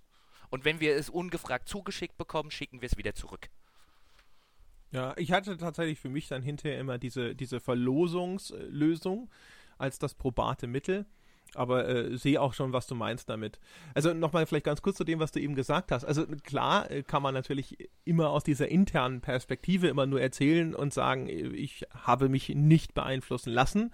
Ist aber natürlich immer sehr schwierig, aus dem System heraus äh, dann äh, quasi zu sagen, war es auch wirklich so. Aber ja, klar. Aber ich das würde. Ist, das ist ja der, das ist ja übrigens ganz kurz, sorry, aber das ist ja der Grund, warum ich das heute sagen würde und warum ich jetzt, äh, warum ich vorweg, wenn ich Chefredakteur, weil von mir und so tust du das bei dir ja auch, wir beide gehen ja von uns davon aus, ähm, dass wir davon unbeeinflussbar sind. Das kann man jetzt natürlich diskutieren, inwiefern das stimmt oder inwiefern das nicht stimmt, aber diese Entscheidung treffe ich nur für mich selber. Ich würde nie, deswegen habe ich gesagt, wenn ich Chefredakteur eines Magazins wäre, für ein Magazin, also für andere Leute, würde ich, wenn ich diese Entscheidung treffen muss, und die müsste man in der Position ja treffen, man müsste ja sagen, sind wir beeinflussbar oder nicht, dann müsste ich sagen, die kann ich nur für mich selber treffen, nicht für andere und deswegen äh, äh wäre es hier ein, ein Fall von, äh, ähm, dann machen wir es lieber gar nicht. Ja, das stimmt. Bevor ich da ein Risiko eingehe. Bevor ich das, bevor ich eben, für andere kann ich nicht sagen, wir sind unbeeinflussbar. Das kannst du nie sagen. Ähm, sondern da muss man halt einfach dafür sorgen, dass man tatsächlich nicht beeinflussbar ist, institutionell. Ja, äh, da kommen wir gleich zu. Lass mich den Punkt noch ganz kurz zu Ende ja, ja, jetzt, äh, also, also in dem Punkt muss ich aber tatsächlich aber auch sagen, also ich war ja dem Namen nach zumindest damals Chefredakteur von äh, Krawall, aber hatte natürlich diesen Titel, der mir ja auch äh, viel zu früh in den Schoß gefallen ist, garantiert die ersten vier oder fünf Jahre äh, nach all, allem, was man mit dem Titel normalerweise ver verbindet, überhaupt nicht verdient. Ja? Also äh, das war einfach Lehrjahre sozusagen, in denen ich sehr viele sehr blauäugige Dinge getan habe, von mhm. denen ich heute natürlich sage, dass das Fehler waren. Also ich will das gar nicht wahnsinnig schönreden. Ich will nur ehrlich gesagt mal darstellen, äh, wie schwierig es manchmal ist, selbst wenn man durchaus einen, einen finde ich zumindest, also ist mir mein, mein, mein Eindruck zumindest immer gewesen von mir selber, einen, durchaus einen gewissen Idealismus schon immer mitgebracht hat und immer einen gewissen Anspruch an das hatte, was man da tut, wie man dann trotzdem teilweise sehr blind sein kann. Oder sich eben auch Dinge vielleicht vor sich selber äh, schön zurechtlügt oder sonst irgendwie so umformt, dass man erst Jahre später denkt so, Nee, das war Quatsch. Ja, und das hättest mhm. du damals schon erkennen können und erkennen sollen, aber aus Gründen hast du es nicht getan. Also sehr merkwürdig, sehr, äh, sehr. Gut, ich meine, die, die, die, äh, natürlich. Ich meine, deswegen, äh, das ist ja, das also wäre jetzt eine der meiner Theorien, wenn du jetzt fragen würdest, ähm, wieso sind äh, wir jetzt vielleicht äh, so, so sehr gerade bei dieser Ethikdiskussion immer, immer hinterher ist, dass es vielleicht daran liegt, dass äh, wir beide in der Retrospektive festgestellt haben, dass wir uns ab und zu mal in die Tasche gelogen haben. Und wenn man das feststellt, ist man dann vielleicht äh, geneigter, bei solchen Sachen draufzuhauen oder den Finger drauf zu haben oder den Finger immer wieder mahnend zu erheben und zu sagen, während den Anfängen und Slippery Slope, weil man halt eben an sich selbst gemerkt hat, wie einfach das geht und weil man dann den Leuten, die sagen, nein, nein, ich finde das alles unproblematisch, weil man halt weiß, ihr lügt nicht nur euch gerade in die Tasche, sondern halt auch jedem, der euch vertraut und ernst nimmt. Das stimmt einfach nicht. Also dieses, diese, die, man muss da eigentlich diese grundsätzliche Haltung ja vertreten, das ist problematisch, weil man am eigenen Leib erfahren hat, dass es das ist. Ja, und vor allem auch, wie wie schnell äh, sich, äh, sich Dinge sozusagen dann verketten können. Also wie zum Beispiel, dass du, dass du, wenn dich das Event selber nicht beeinflusst oder sowas, vielleicht beeinflusst dich dann aber, dass du auf einmal nicht mehr zur Teilnahme berechtigt bist. Es gab ja durchaus viele Vorzüge, die waren auch äh, aus journalistischer Sicht Vorzüge. Also was ich schon sagte, es gab halt sehr, sehr viele Hintergrundgespräche dann hinterher, mhm. abends, wenn man mit den Leuten da einen Trinken gegangen ist, wo man ganz, ganz viele natürlich. interessante Dinge erfahren hat, die man hinterher natürlich in der Berichterstattung untergebracht hat. Und man hat dort Kontakte geknüpft zu Entwicklern, die man sonst, wenn man nur am offiziellen Teil teilnimmt, nie so äh, bekommen hätte. Also man hat auf einmal einen Draht zu jemandem gehabt, der bei einem Studio direkt gearbeitet hat und konnte den dann damals noch auf ICQ einfach mal direkt anhauen und der hat einem einfach auch mal Dinge erzählt, die von denen die PR eigentlich gar nicht wollte, dass sie erzählt werden. Natürlich. Aber man hat halt auch ähm, da gesessen und häufig genug äh, einen Kollegen gesehen, der dort rumlief bei dem Event vielleicht wie ein, ein Kind im Süßigkeitenladen und es überhaupt nicht fassen kann, was ihm, das, was ihm hier alles offen steht, weil es vielleicht auch noch sein erster oder zweiter Event war, der abends um neun eben niemandem mehr irgendwelche Branchengeheimnisse entlockt hat, sondern mit einem seligen Grinsen besoffen in der Ecke gesessen hat und von dem man dann vielleicht im Nachhinein mitbekommen hat, dass er einen, einen äh, Artikel äh, der Sorte, das hätte die PR-Abteilung nicht besser formulieren können, veröffentlicht, wo du dann halt merkst, man kann nicht immer von sich selbst ausgehen. Also es funktioniert ja, dieses, also diese, diese, diese, diese dieses PR-Konzept. Man kann von sich selber vielleicht immer sagen, für mich waren die Events wichtig, weil, weil, weil, aus genau den genannten Gründen, aber man muss halt irgendwann einfach konstatieren, dass man diese Entscheidung einfach nur für sich oder diese, diese Rechtfertigung einfach nur für sich persönlich treffen kann und dass sie im, im großen und Ganzen der Dinge da draußen man sich eben nicht als Magazin hinstellen kann und sagen kann, solche, solche Veranstaltungen sind unproblematisch, ähm, weil man dann die Hand ins Feuer für so viele Mitarbeiter und auch für so viele freie Mitarbeiter in der Zwischenzeit, die man persönlich vielleicht noch nie in seinem ganzen Leben getroffen hat, ins Feuer legt, die man da einfach nicht hinlegen kann. Das zum einen und zum anderen auch da muss man ja sagen, klare Leitlinien, helfen dann dabei, sozusagen äh, in, in Zwiespalt die richtige Entscheidung einfach zu treffen oder die vielleicht vorsichtigere. Also, weißt du, man kann sich le weniger leicht in die Tasche lügen, wenn eine solche klare Regelung existiert. Wenn ich mhm. da sitze und es gibt keine klare Regelung, kann ich mir sagen, ja, aber ich, äh, mich betrifft das ja nicht und ich mache das ja hierfür oder dafür. Wenn es eine klare Regelung gibt, die sagt, das machen wir nicht oder das machst du nicht als Journalist oder als Magazin so und so, dann kann ich das einfach nicht tun, weil dann ist relativ klar, dass ich gegen diese Maßgabe habe, verstoße, wenn ich das tue und dann muss ich mich quasi anders entscheiden. Oder ansonsten ist der Sachverhalt einfach sehr viel klarer und all dieses Herumlavieren, was man von mir zu hören bekommt, ja, das erübrigt sich dann, weil es am Schluss zum, immer wieder würde man zurückkommen darauf, dass es, hey, es gab eine klare Vorschrift, die wurde aus guten Gründen getroffen und die wurde in dem Fall nicht eingehalten. Wobei sich da natürlich auch dann die Frage stellt, ob sich das Problem nicht von selbst erledigt, weil, wie wir ja schon angedeutet haben, mittlerweile ist das eher selten geworden. Also mittlerweile sehe ich die Problematik weniger in dem, äh, was, was Journalisten dort noch äh, an, an Bespaßungsprogrammen und an abendlichen Besäufnissen äh, bekommen, weil das findet sowieso nur noch relativ selten statt. Also mittlerweile hast du sehr viele Trips der Sorte, du wirst morgens nach äh, Berlin, London, Paris, also irgendeine große europäische Stadt, wo auch immer der Event gerade für ganz Europa äh, stattfindet, wirst morgens um sechs hingeflogen.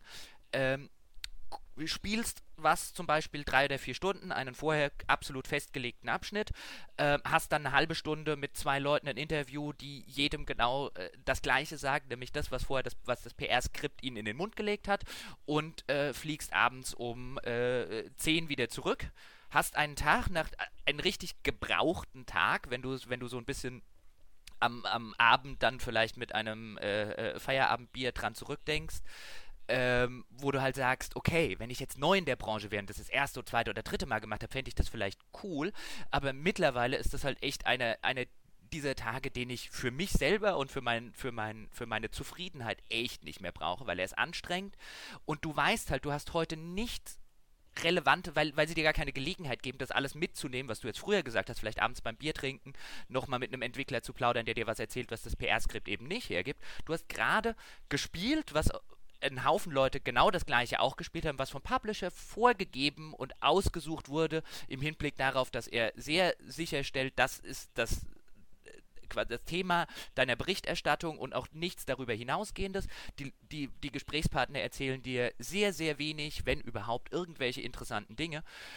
Und trotzdem hält sich sklavisch jeder an die Embargos und an diesem einen Tag findet dann eben welt- oder europaweit eine exklusive Berichterstattung über Thema X.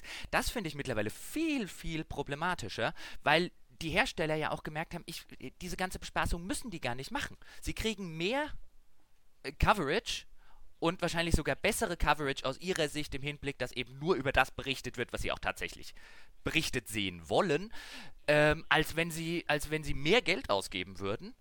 Ähm, und äh, äh, diese ganzen Bespaßungstrips, die finden ja übrigens immer noch statt, aber die werden ja, werden ja nicht mehr für die, für die Spielepresse angeboten, sondern für die General Interest Presse. Ja, unter anderem oder halt YouTuber.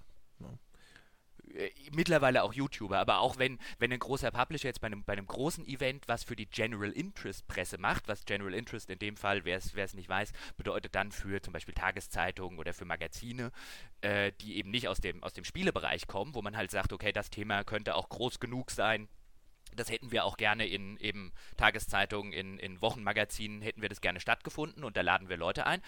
Die General Interest Presse kriegt dann ab und zu äh, Trips der Sorte, ähm, da wäre er auch gern gewesen.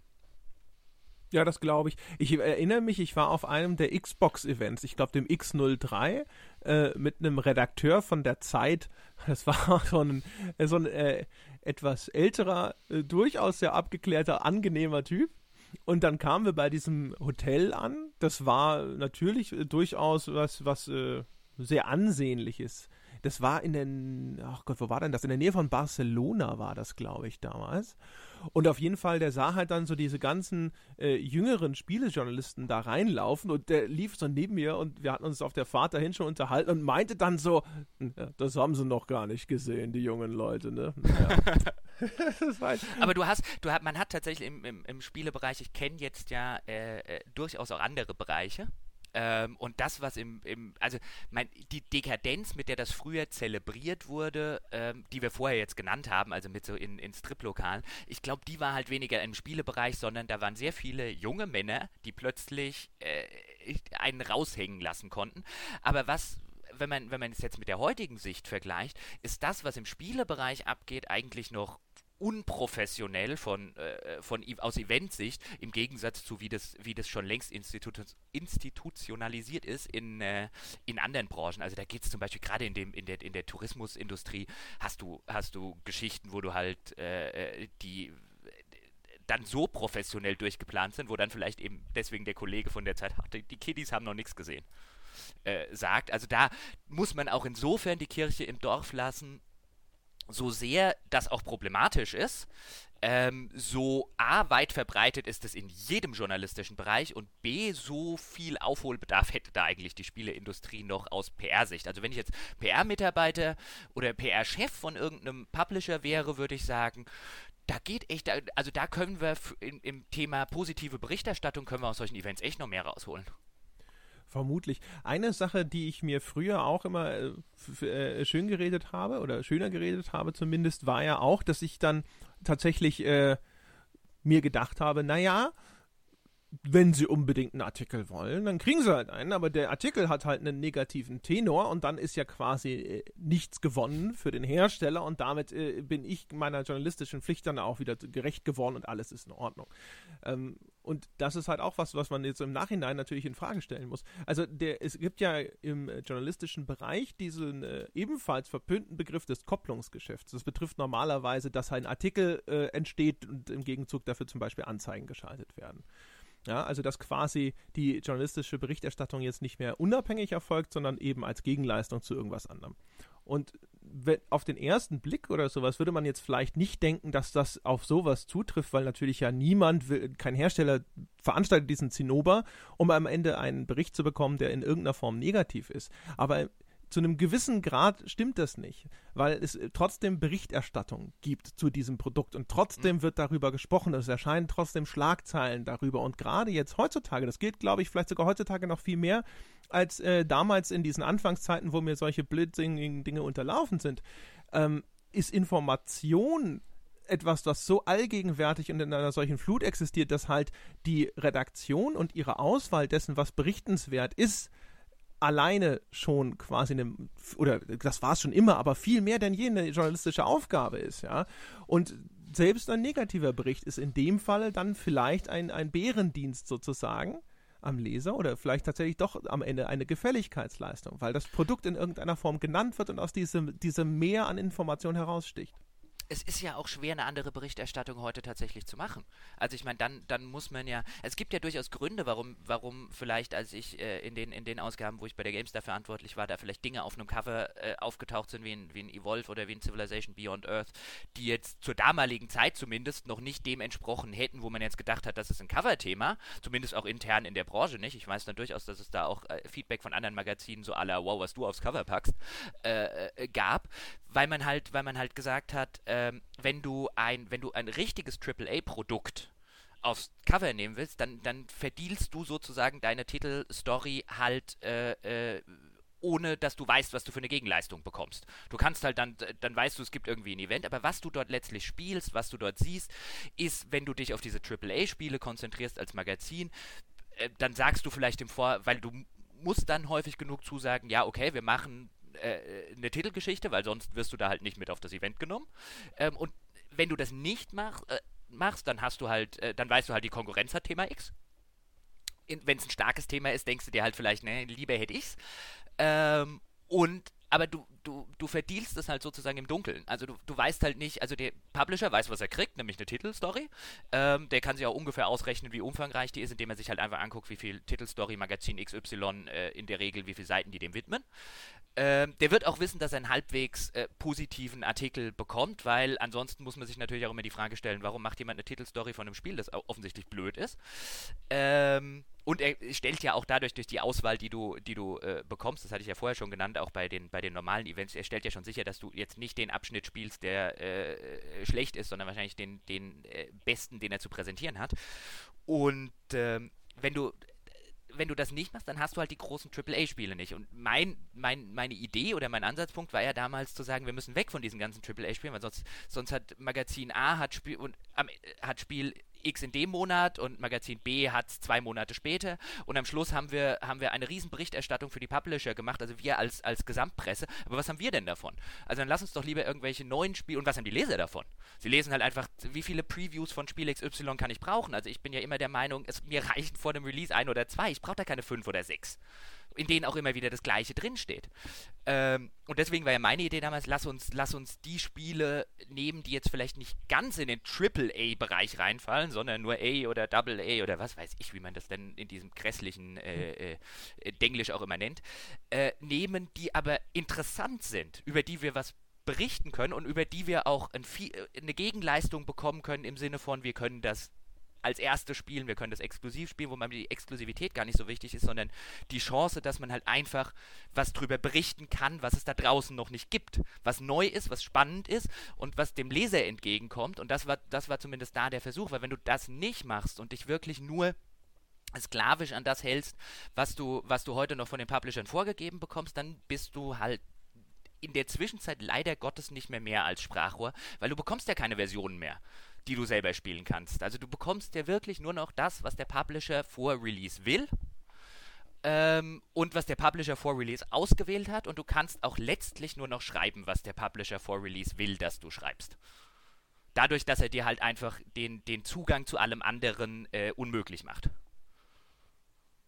Das würde natürlich theoretisch auch für diese anderen Geschichten gelten. Also vielleicht auch nochmal ganz kurz, wenn du von Verdealt sprichst, nur, nur nochmal vielleicht ganz kurz klargestellt, wenn man ein, ein, das, das Motiv eines Spiels auf das Cover eines Heftes drucken möchte, dann braucht man selbstverständlich die Genehmigung des Urhebers dieser ja. ganzen Artworks dafür. Das heißt, man hat keine andere Möglichkeit, als sich dann mit einem Publisher in Verbindung zu setzen und zu sagen, ich möchte auf meinem Cover dieses oder jenes Spiel und ich brauche ein Artwork und ich brauche die Erlaubnis, dieses Artwork darauf abzudrucken, weil das gehört ja euch. Das heißt also, jedes Cover muss in irgendeiner Form in, äh, verdealt sein, weil der Hersteller muss seine Zustimmung dazu geben. Ansonsten, es gibt so ein paar Möglichkeiten, sich darum äh, herum zu lavieren, indem man Dinge quasi von äh, einem Grafiker nachzeichnen lässt, aber das dürfen dann natürlich auch keine geschützten Grafiken oder sonst was sein und dann fängt es an. Und auch da beginnt man sich natürlich immer in der, also wenn man jetzt zum Beispiel sagen würde, würde, ähm, ich will jetzt eine Story zu Spiel X machen, obwohl wo der Publisher eigentlich das gar nicht wollen würde und ich schreibe vielleicht was Oberkritisches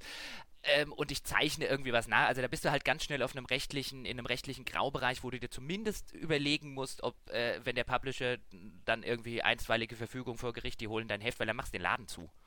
Ja, das äh, berühmte, äh, äh, das Heft wird vom Kiosk zurückgerufen äh, verursacht enorme Kosten für einen und, Verlag äh, und dann äh, genau. Und jetzt, jetzt sitzt vielleicht ein Hörer da draußen und denkt sich, ja, aber wie oft ist denn das passiert? Ich meine, einmal damals bei der PC Powerplay, aber das war ja andere Geschichten wegen irgendwie Nazi-Symbole auf DVD. Ähm, also das ist ja im Laufe der Zeit selten vorgekommen. Ich weiß jetzt nicht aus eigener Erfahrung, aber durchaus aus äh, Quellen, wo ich jetzt sagen würde, aus zweiter Hand oder aus sehr guter oder ich stand daneben und so weiter. Also ich, ich weiß schon, dass es sehr oder nicht selten vorkam, ob es heute noch vorkommt, äh, weiß ich nicht, würde mich aber nicht, also würde mich wundern, wenn das aufgehört hat, dass häufig diese Drohung, äh, was habt ihr da geschrieben, XY im Heft, wir holen das Heft vom Kiosk, dass die sehr häufig im Raum stand und dass die dass der sehr häufig mit sehr viel Angst aus nachvollziehbaren Gründen begegnet wurde, weil für eine einstweilige Verfügung brauchst du halt, musst du erstmal nicht recht haben. Und wenn so eine einstweilige Verfügung von einem Publisher aus welchen Gründen auch immer durchgeht und das Heft vom Kiosk ist, in der heutigen Zeit machst du deinen Laden zu. Die Einnahmen, äh, die dir dann in dem Monat fehlen, ähm, die brechen dir das Genick. Und diese Drohung, das wissen Publisher auch, diese Drohung stand durchaus häufiger im Raum, auch im Sinne von einem uns gefällt Berichterstattung über Spiel X nicht. Wir holen eure Auflage äh, am Kiosk oder was dann ja, was, da haben die ja kein Interesse dran. Der Publisher will dich ja nicht umbringen, oder will ja in dem Fall das Magazin nicht umbringen. Der Publisher hat aber Interesse daran, dass du, oder dass das Magazin in dem Fall keine andere Wahl hat, als zu sagen, äh, naja gut, aber was können wir euch denn dann quasi, ach, und dann bieten wir euch für nächste, nächste Ausgabe irgendwie Preview XY an. Ja. Das ist im Laufe meiner Jahre. Ich will jetzt auch übrigens nicht, nicht, dass draußen jetzt jemand denkt, ah, so, so lief das also bei GameStar. Nein, nein, nein, nein, nein. Das ist also eine Sache, die sich in, äh, die ich in, die man in 15 Jahren mitbekommen äh, hat. Also ich das kann da jetzt auch auf irgendjemanden zurückfallen. Ich kann auch keine GameStar-Geschichten erzählen. Also grundsätzlich bin ich ja, äh, ich habe ja erst mit der, mit der, mit meinem Einstieg bei GameStar überhaupt ein bisschen Printmagazin Luft geschnuppert und so. Äh, habe aber auch tatsächlich gehört, dass es da durchaus manchmal irgendwo, keine Ahnung. Also was, zum Beispiel mir mal zu, zugetragen wurde, ist, dass es durchaus ja vorkommt, dass Printmagazine wirklich Scheiße bauen. Also dass dann halt ja. zum Beispiel eine, eine Verschwiegenheitsvereinbarung gebrochen wurde, ja, ja. erheblich vor dem Datum und dann wurde halt wirklich vertrauliches Zeug irgendwo mal ausgeplappert, lange bevor eigentlich ausgemacht war und dadurch wirklich dann auch der zuständige Mitarbeiter auf Publisher-Seite auf einmal in richtig heißem Wasser saß und dass dann natürlich irgendwo diplomatische Gespräche losgehen sozusagen. Also der eine möchte irgendwie wieder aus der Nummer rauskommen und der andere möchte aber jetzt quasi nicht mit ihm den Platz tauschen und dafür selber äh, jetzt irgendwo rechtliche Schwierigkeiten bekommen und sowas und dass die sich dann irgendwie einigen, so im Sinne von, keine Ahnung, hey, pass auf, dafür kriegst du dann halt äh, das nächste Mal drei Seiten über den Titel, über den wir sonst nie was geschrieben hätten, damit alle irgendwie aus der Nummer wieder rauskommen, ohne dass es richtig ja, gut, aus der, wird. Aus der Nummer, ich denke mir dann halt, also ich kann ja selber verstehen, warum es nicht passiert, aber was ich mir dann immer denke, also du bräuchtest halt, du bräuchtest halt in dem Fall tatsächlich was Institutionelles, also man kein Verlag in der Spieleindustrie ist halt die Süddeutsche. Aber äh, man bräuchte da tatsächlich was Institutionelles hinten dran, das halt einfach sagen würde, na dann lass es doch einfach mal, dann lassen wir es doch einmal drauf ankommen. Weil selbst wenn du eine, wenn du ein NDA brichst, erstens unterschreibst du da NDAs, die in Deutschland vor keiner Gerichtsbarkeit jemals Bestand hätten und zweitens kannst du erst viel Spaß Publisher nachzuweisen, warum dich diese Preview in Ausgabe X oder online und so weiter, warum die dir einen wirtschaftlichen Schaden angerichtet hat. Weil das müsste der anfangen, wenn er nämlich sein NDA nur in irgendeiner Form einpochen will. Und da wird es schon schwierig. Außer der Verlag ähm, war dumm genug, eins mit Vertragsstrafe zu unterschreiben, ne? Ja, aber selbst die Vertrag, das ist die Frage, ob das Ding gültig ist. Da stehen, da stehen Passi drin. Das ist ja das Schöne. Also die meisten NDAs, die ich in der Branche unterschrieben habe, da guckst du einmal drüber und denkst dir, die sind in Deutschland, haben die garantiert niemals in irgendeiner Form eine Gerichtsbarkeit. Weil da stehen, da stehen Sachen drin, die die ungültig machen die sind ja alle nach US, das ist ja das Schöne, also zumindest, äh, vielleicht ist man da jetzt in der Zwischenzeit auch professioneller geworden, aber da ist halt häufig äh, was aus, äh, äh da ist häufig quasi, oder wo du dir denkst, das ist doch eher für ein amerikanisches Rechtssystem aufgesetzt. Und es ist halt häufig genug der Fall, dass die unterschrieben werden von jemandem, der gar kein Recht hätte, sie zu unterschreiben. Also spätestens da käme der Verlag raus, wo du halt einfach sagen würdest, äh, ein freier Redakteur oder selbst ein Redakteur, selbst ein Chefredakteur, je nachdem wie sein Vertrag aussieht, hat kein Recht, einen Vertrag zu unterschreiben, in dem was von der Vertragsstrafe drin steht. Das bestimmt, wobei da wäre ich teilweise relativ äh, vorsichtig. Also die haben ja alle irgendwelche salvatorischen Klauseln. Das heißt, wenn Teile davon unwirksam werden, heißt es nicht, dass sie automatisch komplett null und nichtig sind. Die, die, Klauseln kannst du aber häufig reinschreiben. Das bedeutet noch lange nicht, dass sie vor einem deutschen Gericht Bestand haben. Ja, aber umgekehrt wäre ich auch vorsichtig mit der Annahme, dass es jetzt auf einmal völlig wirkungslos bliebe. Und diese Praxis, dass Chefredakteure zum Beispiel solche Sachen unterschreiben, die ist dann teilweise auch schon so lange gang und gäbe gewesen, dass man vermuten muss, dass der, die Geschäftsleitung durch ihre Duldung ihn sozusagen da schon die entsprechende Vollmacht ausstellt. Ich will, ich will ja nur sagen, letztlich, letztlich bräuchte es halt einen, der halt einfach mal sagt, lassen wir es doch mal drauf an, lassen wir mal überprüfen, was von den Sachen, die wir jetzt gerade spekulieren, denn auch tatsächlich stimmt. Ähm, aber das wird, das wird freilich nicht, äh, das wird freilich nicht passieren, weil dazu ist auch die, dazu ist auch die Spielepresse einfach viel zu sehr auf den Goodwill der Publisher äh, angewiesen, weil ansonsten hast du halt in der, in der, so wie die Zeit heute funktioniert, du hättest ja nichts mehr zu berichten. Wenn du keinen Goodwill bei Publisher äh, X hast, dann berichtest du über seine Spiele nach Release. Und dann hast du halt pro Spiel, hast du dann einmal eine Aufmerksamkeitsspanne, nämlich mit dem Test nach Release, aber das ist halt in der heutigen Zeit zu wenig also dass die Spielepresse äh, auf die Zusammenarbeit mit den Herstellern angewiesen ist, keine Frage. In dem Falle, in dem konkreten Fall, würde ich ehrlich gesagt aber auch sagen, das Risiko ist für beide Parteien so groß, also insbesondere für den Fall, dass dann tatsächlich irgendwo äh, eine einstweilige Verfügung ergehen würde und du müsstest ein Heft zurückrufen und es hätte auch noch Bestand und so weiter und so fort. Also ich glaube, das Risiko, dass man damit einginge, wäre einfach so groß, dass man im Zweifelsfalle alle anderen schwächeren Maßnahmen erstmal ausschöpft, bevor man das eingeht. Das ist richtig. Das, äh aber äh, äh, zurück zu den, aber äh, zu den Dienstreisen insofern, weil ich, ich glaube, da könnte man halt äh, schon noch was machen. Ähm, Im Hinblick, wie gesagt, man wird, man wird nicht mehr umhin kommen, mit den Publishern zusammenzuarbeiten, was eine Vorberichterstattung für ähm, für Spiele angeht, weil wenn du da vom Hersteller einfach nichts bekommst, wie, wie will ich denn über das neue Dragon Age, das neue Assassin's Creed, das neue Call of Duty, was auch immer, berichten, wenn mir der Hersteller im Vorfeld nichts gibt? Wenn der Hersteller nicht will, dass ich irgendwas, dann kann ich was machen. Ich kann Trailer analysieren, ich kann äh, äh, abschreiben, was jemand anderes geschrieben hat. Ich kann ein bisschen was drüber schreiben, was der, was ein paar Entwickler irgendjemand anderem erzählt haben. Journalistisch arbeiten kann ich nicht. Ähm, aber die Frage, die sich halt wirklich stellt, ist, ob man an diesen, an diesen, ich hatte es ja vorher schon mal erwähnt, an diesen gleichgeschalteten Events teilnehmen muss. Oder ob man da eben sagt, ähm, nee, also da kann dann, da kann der interessierte Leser, es gibt 29 andere Seiten, die das gleiche in, in grün morgen schreiben, da braucht es uns jetzt nicht je nach Event äh, wohlgemerkt. Also als ich jetzt zum Beispiel da zu Battlefront in Stockholm war oder sowas, da konnte man halt vier Stunden lang da diese Multiplayer-Maps spielen. Das war im Grunde genommen das fertige Spiel ja, oder sowas. Wenn, das war jetzt wenn, keine Zeitverschwendung vom Gefühl nein, um her. um Gottes Willen nicht. Aber wenn, äh, wenn das kann man ja auch machen und viele von diesen Preview-Events ist dann auch, du kannst vier Stunden irgendwas spielen. Aber der Gedanke, finde ich. Also das müsste man meines Erachtens nach zumindest mal hinterfragen. Müssen wirklich 30 europäische Magazine die gleichen vier Stunden gespielt haben, am Ende ziemlich das gleiche, weil so viel Unterschiedliches passiert dann in den vier Stunden nicht, das gleiche über ein Spiel schreibe, brauche ich dafür 30 Mal das gleiche Preview in grün. Nö, dann, äh, also ich bin der Meinung, da müsste, muss man als Magazin, äh, äh, oder sollte man, müsste man theoretisch die, die Eier in der Hose haben und zu sagen, nö, dann an uns, mag überall anders in Europa heute Spiel XY auf äh, äh, den Online-Seiten sein, bei uns ist was anderes. Das, also da, das müssen wir nicht auch noch machen. Wie gesagt, ich also würde da finde ich, kann man ausbrechen. Ich finde ich find nicht, dass die Welt unbedingt, also ich finde weniger, wenn die Welt 29 andere hat, brauchst du nicht noch die Jochen Geber oder André Peschke Preview zu dem, zu dem gleichen Spiel. So wichtig sind wir nicht. Also die, die André Peschke Preview sollte man schon gelesen haben, finde ich, ja.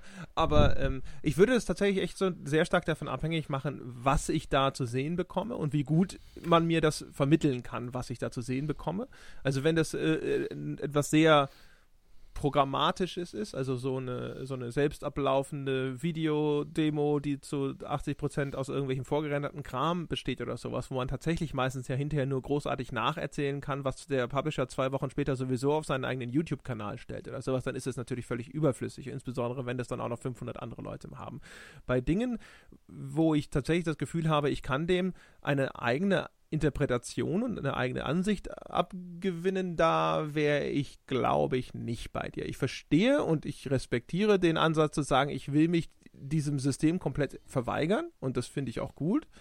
Also das hat meine Sympathie ganz grundsätzlich.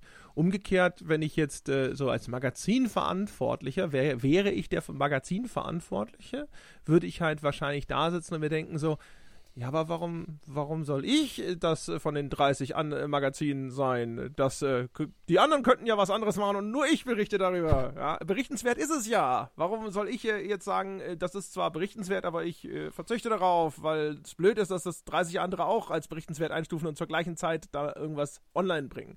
Und ich sehe doch, dass meine Leser es trotzdem lesen. Äh, das, da täte ich mir, glaube ich, schwer damit, ehrlich gesagt. Also auch, wie gesagt, äh, so einfach von der ganzen Realität her, dass ich nicht den Eindruck habe, dass die Leute da sitzen und sagen so, boah, äh, da berichten heute ja alle drüber, deswegen ist es blöd, dass ihr das auch macht. Nee, das also auf einer auf einer bewussten Ebene nicht. Ich würde allerdings, aber das führt hier an der Stelle vielleicht zu weit. Ich würde allerdings argumentieren, wenn du das, wenn das eine komplette Presse macht, führt das dazu, dass äh, man mittelfristig äh, irrelevant wird. Die Leute, äh, ich, das ist einer der Teile, warum, äh, oder einer der Gründe, die natürlich nicht auf einem bewussten, bei einem konkreten Beispiel, sondern eher in der, in der allgemeinen Auffassung dazu führen, dass, dass äh, äh diese Seiten und Magazine immer irrelevanter werden und äh, dass sie im, im Ansehen, äh, was die Glaubwürdigkeit und Co. angeht, äh, immer weiter sinken.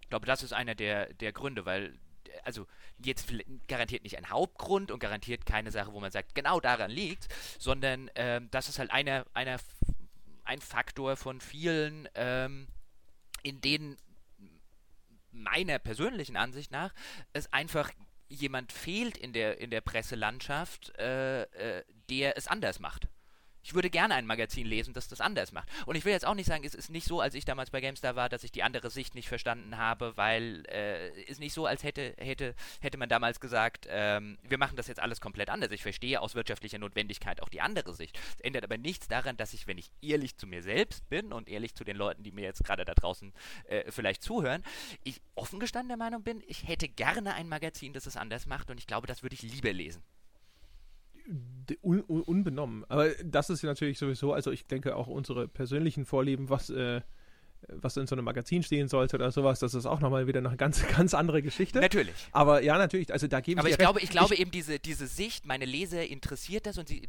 das lesen die ja doch und also diese, diese, ich gucke mir halt nachher die Klickabrufzahlen an. Ich glaube, diese Strategie führt mittelfristig dazu, dass äh, äh, sehr viele von den Spielemagazinen, das sieht man ja jetzt schon, wenn man sich äh, nicht nur die Auflagenzahlen anguckt, nicht nur Printmagazine, sondern auch, muss ich ja nur die IVW-Zahlen angucken. Ich glaube, das führt diese, diese Klickgeilheit führt äh, sehr, sehr mittelfristig dazu, dass viele von den, von den, von den Online-Magazinen eingehen. Ich glaube, das es ist. Sieht man jetzt ja schon. Oder eben aufgekauft werden. Ich meine, mittlerweile ist ja alles Ströer. Ich glaube, es ist wie alles eine Frage der Moderation. Also, wenn, wenn du dich so komplett quasi einfach nur diesem Informationsfluss aus Publisher-Hand überantwortest und nur auf deine Events gehst und die Pressemitteilung abwartest und irgendwann kriegst du dann deine Version zugeschickt und das, sind, das ist der, der gesamte Kosmos, in dem deine Berichterstattung stattfindet, dann ist das, und was du beschreibst du ja als ein Bausteil des Ganzen, dann ist das garantiert etwas, was dazu führt, dass du irrelevant wirst. Und das ist ja was, was man zumindest, wenn man sich Nutzerkommentare durchliest, etwas, was gefühlt für viele Leute eingetreten ist, dass die Leute, dass, dass die Presselandschaft insgesamt sich viel zu sehr darauf beschränkt, die Informationen aus den Publishing-Häusern wiederzukauen. Mhm. Und äh, das gleiche gilt natürlich für das, äh, diese, diese Klickfixiertheit, wenn man sein gesamtes Programm nur noch danach ausrichtet und wenn man journalistische Gewichtung und journalistische Arbeit oder auch diese, äh, du sagst ja immer gerne, diese Kuratorfunktion, die eine Redaktion auch einnehmen muss, wenn man das komplett ausblendet, auch dann wird man auf lange Sicht damit wahrscheinlich sehr, ja, du wirst halt so weich gespielt und so beliebig sein, dass dich tatsächlich am Schluss nur noch der Google-Bot lesen mag. Das ist zumindest mein ja. Eindruck. Aber ich, auch da wieder mein, mein Blick auf das, was ich gerne lesen möchte, äh, stelle ich ja immer wieder fest, also auch da äh, wieder mit Blick auch auf, auf, die, die Historie, dass ich ja schon mal ein Magazin gemacht habe, von dem ich zumindest immer dachte, es sei anders und aufregender und toller und würde genau diese Dinge tun und sowas. Und dass das jetzt nicht so erfolgreich gewesen ist, ähm, muss natürlich immer aufpassen, ob meine Idealbild eines Spielemagazins tatsächlich genau auch das ist, was die Leute dann tatsächlich lesen wollen würden. Oder vielleicht war es auch nur die Ausführung. Vielleicht ist das Idealbild gut, aber es, es war falsch gemacht. Ach, ich, ich weiß nicht, bin bei, bei journalistischen Themen bin ich, bin ich äh, dann tatsächlich noch, äh, äh trotz meines Alters und trotz meines äh, äh, vielleicht an anderer Stelle vorhandenen Zynismus, da bin ich tatsächlich noch idealistisch. Also im journalistischen, im wirklich journalistischen Bereich will ich nur Dinge machen, die ich selber lesen will. Weil alles andere ist dann, äh, weißt du, das ist halt meine teilweise sehr enge Definition von Journalismus, aber alles andere ist PR. Und PR will ich nicht machen. Das sind ja wieder. Oder wenn ich PR mache, dann soll mich wenigstens einer für PR bezahlen. Ja, aber das ist, das ist jetzt nochmal eine andere Perspektive, wenn wir darüber sprechen, was wir gerne tun und was wir machen wollen. Und sowas gebe ich dir recht. Das, aber meine, mein Einwand war ja jetzt tatsächlich, inwieweit das etwas ist, was die Menschen da draußen in, in, in, der Mehrzahl tatsächlich dann auch wollen würden. Also sitzen nur wir zwei der, wieder in, der, in unseren Elfenbeintürmen. Ja? Das glaube ich nicht. Ich glaube nicht in der, in, der, in, der, in der Mehrzahl vielleicht nicht. Also du wirst vielleicht keine Auflage haben wie Bild.de äh, oder keine Reichweite haben und vielleicht auch wahrscheinlich auch keine wie Spiegel.de. Aber ich glaube, mittlerweile gibt es, gerade mittlerweile gäbe es genug Leute, du brauchst halt ein anderes Modell. Also ich meine, das Modell Online-Magazin wird halt nicht funktionieren. Wie viele Leser hattest du denn im Monat? Und da wird man sagen, selbst Krawall hat eigentlich echt genug Leser gehabt, die es interessiert haben. Ich finde es jetzt nicht wenig, was du am Ende gehabt hast. Es ist natürlich wenig im großen und ganzen Online-Vergleich, aber äh, vielleicht brauchst du da halt einfach ein anderes Geschäftsmodell. Das ist sicher richtig. Wenn damals die ganze Geschichte mit äh, Crowdfunding oder Patreon, nimm, nimm unseren äh, Patreon-Account ja. und sowas, wäre das damals schon weiterentwickelt gewesen? Oder hätte man vielleicht, oder hätte ich vielleicht auch einfach nur gewusst, was ich heute über all das weiß und deswegen vielleicht mehr Zutrauen gehabt, sowas auf die Beine zu stellen oder sowas, wer weiß, wie es dann abgelaufen wäre.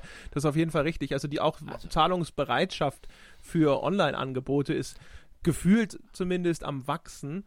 Also jetzt haben wir es doch, wir machen einfach ein neues Krawall auf. Ja, wir haben ja im Grunde genommen jetzt schon äh, gamespodcast.de als unsere Homepage, ja. ja der, der, der, Podcast ist ja jetzt schon quasi, mhm. ja, die, der erste Schritt zu einem neuen Spielejournalismus-Imperium. Ja, das, das weiß genau. nur noch keiner, uns eingeschlossen. Ja, also in, ich, ich wollte gerade sagen, wir beide auch nicht. Nein. ähm, ja, haben wir noch was zum Thema Reisen? Jetzt sind wir ja mal wieder äh, weit weg und äh, haben einen, einen, einen, pressekritischen Ausflug, einen kurzen unternommen, ohne dass ich hier mit äh, Schaum vor dem Mund sitze. Ja, siehst du? Äh, so, so, sogar selbst, mehr Bier. selbstkritisch sind wir sogar gewesen. Ja, ich brauche mehr Bier. Ja, offensichtlich brauche ich mehr Bier. Dieser Kaffee äh, funktioniert in dieser Hinsicht nicht. Ja, da ist ja. was schiefgelaufen, ja, kann man mal sehen.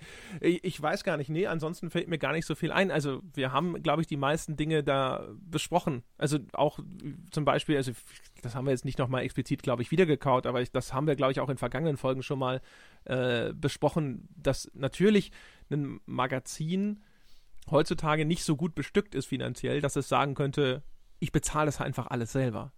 Also das würde tatsächlich nicht funktionieren. Es müsste das sehr hätte, viel stärker Das hätte auch noch nie dann. funktioniert. Das hätte auch noch nie funktioniert. Ich finde, find, was ich noch wichtig finde, fällt mir gerade ein, ähm, ist einfach, dass man ähm, in, der, in der Rezeption da draußen, es wird ja dann, gerade wenn wir vorher über so dekadente Events äh, berichtet haben, ähm, in der, in der Rezeption da draußen, wenn man nicht selber bei sowas mitmacht, dann wirkt es natürlich immer wie Luxusreisen. Und teilweise ist es oder war es dann, dann früher auch durchaus äh, Sachen, die könnte man so, also ich würde es jetzt vielleicht nicht Luxusreise nennen, aber die, die, die hatten schon äh, Dinge, die man sonst nicht erlebt. Ich habe zum Beispiel ein, ein NHL-Spiel in äh, Montreal live gesehen, was großartig war. Deswegen hat der Hersteller trotzdem keinen besseren Test gekriegt, würde ich jetzt behaupten. Das wäre auch bei dem Spiel echt schwierig gewesen. Ähm, Aber was man halt, finde ich, finde ich, betrachten muss, ist, wenn man sowas, sowas rezipiert, ähm, ist immer so ein, wie fühlt sich das denn für den an, der das tatsächlich macht? Und in vielen von diesen Fällen, und äh, äh, das soll jetzt kein Jammern auf hohem Niveau sein, sondern man muss halt verstehen, wenn gerade Leute, die das, die das längere Zeit machen, ähm, in vielen von diesen Fällen fühlt sich das nicht an, wie ich gehe hier auf eine Luxusreise, sondern in vielen dieser Fälle ist das was unheimlich Anstrengendes. Du sitzt zehn Stunden in irgendeiner Holzklasse rum, ähm, äh, kommst gejetlaggt irgendwo an, selbst wenn ein Bespaßungsprogramm äh, stattfindet, am Ende musst du noch einen Artikel schreiben. Also nach den paar Tagen bist du ziemlich platt. Und wenn du das, das erste Mal ist es großartig, das zweite Mal ist es großartig, wenn du das halt 10 oder 12 oder 15 Mal machst, wird es halt anstrengend und Teil deiner Arbeit. was ich, ich sage ja immer wieder ganz gerne den, den Satz, wer sein Hobby zum Beruf macht, braucht irgendwann ein neues Hobby. Äh, häufig genug stimmt das. Und es wird halt in deinem, in dem Kopf dessen, der es tut, ist das halt irgendwann Arbeit und nicht mehr so viel Vergnügen. Und äh, das finde ich, find ich immer ganz äh, wichtig in der, in der Rezeption, dass man, dass man, dass man vielleicht in der Lage ist, das zumindest so einschränkend zu betrachten, dass man, dass man denkt, da fliegt jetzt keiner in dem Bewusstsein, er wird hier jetzt äh, äh, von, von irgendeinem Publisher ausgehalten und äh, äh, lacht sich ins Fäustchen über die armen, doofen Leser, die da draußen irgendwie denken, dass sie hier jetzt den, den total journalistischen Artikel und so weiter kriegen. Ähm, so, so findet es nicht statt. Also die, die Wahrnehmung auf diese Events intern, wenn du, wenn du da selber hinfliegst, ist eine völlig andere, als wie die jetzt beim Leser draußen ankommen. Das stimmt, es ist ja tatsächlich sogar so, dass die Alteingesessenen häufig, äh, die muss man prügeln, um auf diese Dienstreisen zu gehen. Genau, deswegen, so ging es mir damals, als ich, als ich in der Branche angefangen habe. Und dann hieß es, wer will denn äh, zum Beispiel diesen Washington, wer will nach Washington fliegen? Und ich gucke mich halt so um und denke, ich bin hier nur Volontär. Wenn jetzt irgendjemand die Hand hebt, sollte ich vielleicht. Und irgendwie, oh nee, komm, hier anstrengen und so weiter. Und ich fliege hin.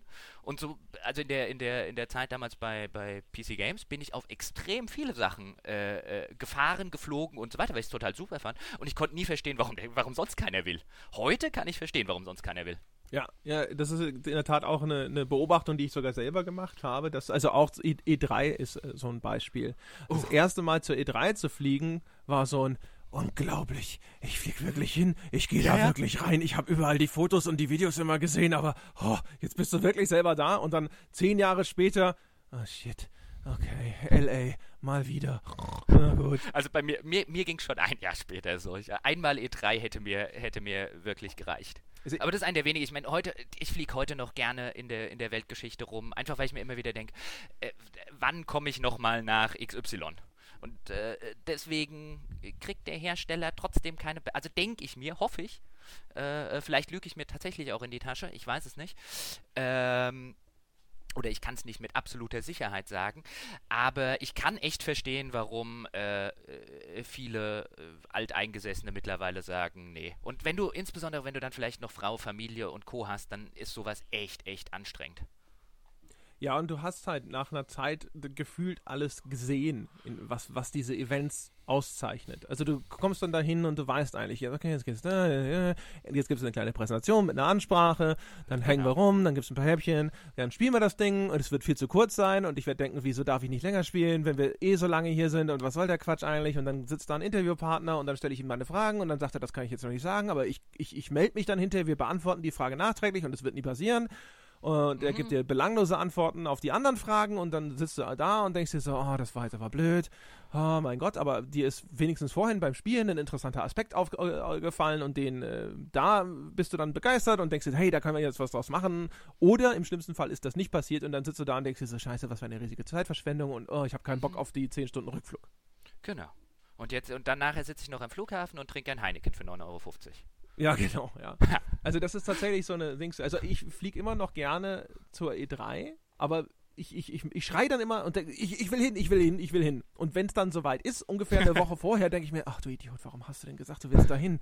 Dann fängt es äh, an mit den, dass diese ganzen Planungsmeetings ernst werden und dann sitzen da Leute und sagen so, na, und was machst du denn für Termine und was äh, machen wir denn hinterher für Content dazu? Und dann sitzt du da und denkst, oh, mh, ich, ich wollte doch nur zur E3. Ich wollte doch nur Spiele sehen. Ja, ich wollte doch eigentlich nur zur E3, weil ich dann äh, innerhalb von zwei Tagen einen kompletten Überblick über alles habe, was in der nächsten Zeit erscheint. Richtig. Und ich habe es meistens sogar live gesehen. ah, Berichterstattung Richtig. und so, ja, ja. Das heißt, das heißt aber übrigens, wenn wir unser großes Spiele-Imperium irgendwann aufmachen, von dem inklusive uns noch niemand was weiß, dann machen wir dort natürlich auf Kosten unserer Nutzer, Kunden, wie auch immer äh, unser Geschäftsmodell dann aussieht, reisen wir auf die E3 und produzieren keinen Content. null. Null. Ja. Null. Wir erzählen hinterher aber gerne, wie es war. Wir machen, äh, wir machen 700 Podcasts draus, aber wir produzieren keinen äh, äh, E3-Ticker-Content. Oder vielleicht machen wir auch nur zwei Podcasts draus. Also je nachdem, ne? Vielleicht waren wir Ja, aber nicht 700 profitieren davon. Ja, bestimmt. Ja, das stimmt. Ja, hoffentlich. Außer es war eine scheiß E3, dann halt nicht.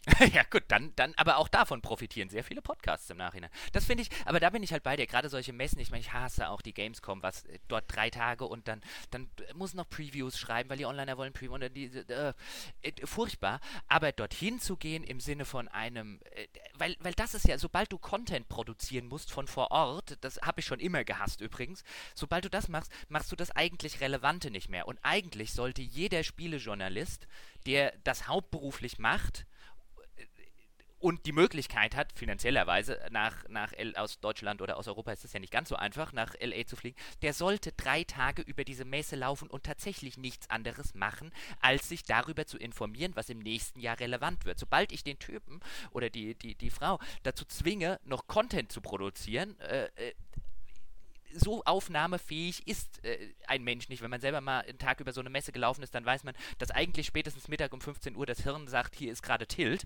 Mehr aufnahmefähiger bin ich nicht. Wenn du abends noch zwei Previews schreiben musst, dann machst du den eigentlichen Zweck, den die Messe erfüllen soll, äh, sowohl für den Journalisten als auch für, für das Magazin, als auch fürs Publikum letztlich da draußen, den kannst du nicht mehr machen. Du bist einfach nicht aufnahmefähig genug, um den Überblick zu kriegen, den du eigentlich kriegen könntest und kriegen solltest. Und den kriegst du deswegen nicht, damit du letztlich, und bezahlen tust du das dann halt dafür, deswegen habe ich diesen E3-Journalismus immer äh, äh, und Gamescom-Journalismus persönlich immer gehasst, weil bezahlen tue ich das letztlich mit ein paar tausend Klicks, die im großen und ganzen Teil des Jahres vollkommen irrelevant sind, aber dafür gebe ich was auf, was für allen weiteren Content, den ich produzieren könnte, viel, viel wertvoller wäre. Also äh, die, ja, die geschäftliche Seite davon zu diskutieren, oh Gott, da könnten wir jetzt wahrscheinlich noch mal viel Zeit investieren. Ja, ja. Grundsätzlich aber natürlich, also äh, au- aus, aus, aus so einer reinen journalistischen Sicht bin ich da ganz bei dir und natürlich aus der persönlichen Sicht fände ich es natürlich auch viel cooler, wenn ich das einfach erstmal nur alles rezipieren könnte und auf mich wirken lassen könnte, dann könnte ich hinterher entscheiden, ich äh, möchte dazu dieses oder jenes sagen oder davon oder davon erzählen und äh, kann quasi so in meinem eigenen Tempo und meinem eigenen Umfang festlegen, äh, wie viel das ist oder sowas. Weil die E- E- E3 ist unter anderem halt auch deswegen so schlimm, weil es halt so eine atemlose Arbeitswoche ist, wo du eigentlich nur zack, zack, zack, zack, zack und dann hinterher äh, musst du, musst du Output, Output, Output und dann geht das Ganze tagelang von vorne los und du schläfst wenig und am Ende denkst du dir so, ai, ai, ai, ai. Und häufig hat man so ein, eine Woche später kommen einem dann tatsächlich erst so ein bisschen diese übergreifenden Gedanken, weil man halt die ganze Zeit einfach mit dieser unmittelbaren äh, Verwertung von Neuankündigungen und äh, In- Inhaltsbeschreibungen und was habe ich gesehen und was, wie war das und sonst was so äh, eingebunden ist oder sowas, dass einem da häufig so ein bisschen der Blick fehlt für das große Ganze. Das ist halt immer auch so schwierig. Es ist immer so dieses, wer schreibt denn mal eine E3-Kolumne? Und man ist, finde ich, so sehr in diesem Trott drin, dass es häufig echt ein bisschen schwierig ist, diese E3-Kolumne zu schreiben und dabei nicht in irgendwelche Banalitäten zu verfallen, weil, weil halt einfach, ja, einfach so viel Zeug ansteht, das auch immer die Aufmerksamkeit auf sich äh, zieht, dass es zumindest für mich häufig so ein bisschen schwierig ist, dann zu sagen, und jetzt äh, gebe ich noch eine Meinung zu größeren Trends oder sonstigen Dingen Äh, zum äh, Besten. Das ist ja, das ist ja, da- das ist ja das, was ich meine. Das ist auch, wenn man, wenn man ehrlich ist, ist es auch quasi unmöglich zu schaffen, wenn du, wenn du in diesem, in diesem Content-Produziermodus drin bist. Weil dann, dann, dann fängt dienstags die, die E3 an und du hast jetzt, ich nehme jetzt einfach fiktive Beispiele, du hast jetzt Dienstag ein drei Stunden Ubisoft, weil, oder zwei Stunden, weil die zeigen dann halt einfach eine Runde alles. Ähm, und du weißt schon abends, okay, du musst noch eine Ubisoft-Preview schreiben und alles, was du dir nach diesen zwei Stunden, da prasseln schon äh, so viele Neueindrücke auf dich ein. Alles, was du nach den zwei Stunden noch an irgendwelchen anderen Ständen wahrnimmst, findet schon unter einem gewissen Aufmerksamkeitsschleier statt. Und wenn du immer noch im Hinterkopf hast, dieses, ich muss heute Abend aber noch die Preview zu irgendeinem oder zu zwei dieser Ubisoft-Spiele, weil wir brauchen ja Content für die Webseite und Co. hast, dann ist relativ alles, was danach passiert, nimmst du schon nicht mehr mit der, mit der, mit der gleichen Aufmerksamkeit wahr und äh, bist auch schon geistig gar nicht mehr riesig in der Lage, das noch in übergeordneten Kontext einzu, äh, äh, einzuordnen. Ähm, im Sinne eines, äh, da schreibe ich jetzt eine Kolumne drüber oder das ordne ich in irgendwelche wichtigen Trends der Messe ein. Und selbst nach drei Tagen E3 hast du danach, weil du so viele Termine hast und, und alles gemacht hast und abends noch Content produziert hast, wie viel von der Messe hast du denn gesehen? Also wie viele von den Trends hast du denn irgendwas selber entdecken können, wozu du jetzt keinen Termin hattest, weil den Termin musstest du machen, weil wir müssen uns ja mal bei XY blicken lassen. Wir wollen ja noch einen Artikel zu Z machen. Und das ist halt alles der, der Grund, warum ich mir denke, lieber hinfliegen, aber gut, da würden, da würden jetzt wahrscheinlich Verlagsmanager sagen, ja, ja, du bist mir der Richtige, du willst da hinfliegen auf unsere Kosten und da kommt drei Tage nichts bei rum. Genau das ist der Grund, warum die Printmagazine eingegangen sind, aber das führt dann jetzt zu weit. Ja, Genau, also das ist, das ist äh, tatsächlich genau das, was dann schwierig ist, wahrscheinlich in der Abwägung. Ne? Weil äh, auch da muss man wieder sehen, ne, die Kosten, da hin, äh, Redakteure hinzuverfrachten über diesen Zeitraum, also während da die Messe ist und dann idealerweise, wenn es nach dem Redakteur geht, vielleicht sogar noch in einem Hotel in der Nähe, die zu der Zeit natürlich alle ihre Preise nach oben schrauben bis sonst wohin, äh, ist alles nicht ganz billig. Also von daher, also es gibt bei den ganzen Magazinen tatsächlich ja jetzt schon seit Jahren auch immer die Diskussion, ob es sich überhaupt lohnt, die Leute dorthin zu karren. Ne? Äh, ja, schwierige Geschichte, aber äh, das ist vielleicht ein Thema für eine andere Zeit oder einen anderen Podcast. Meine Damen und Herren, ich denke, damit sind wir mit dem Dienstreise-Thema vorläufig durch. Bin gespannt, was so die Resonanz in den Kommentaren ist. Ja, äh, bin ich unten durch, habe ich äh, endgültig jeden Kredit verspielt. Bin gespannt, ja. Ähm, äh, und ansonsten weise ich allerdings darauf hin, um gleich mal wieder ein paar Bonuspunkte zu sammeln, dass wir zum ersten Mal unseren Podcast separat, jeweils lokal aufzeichnen.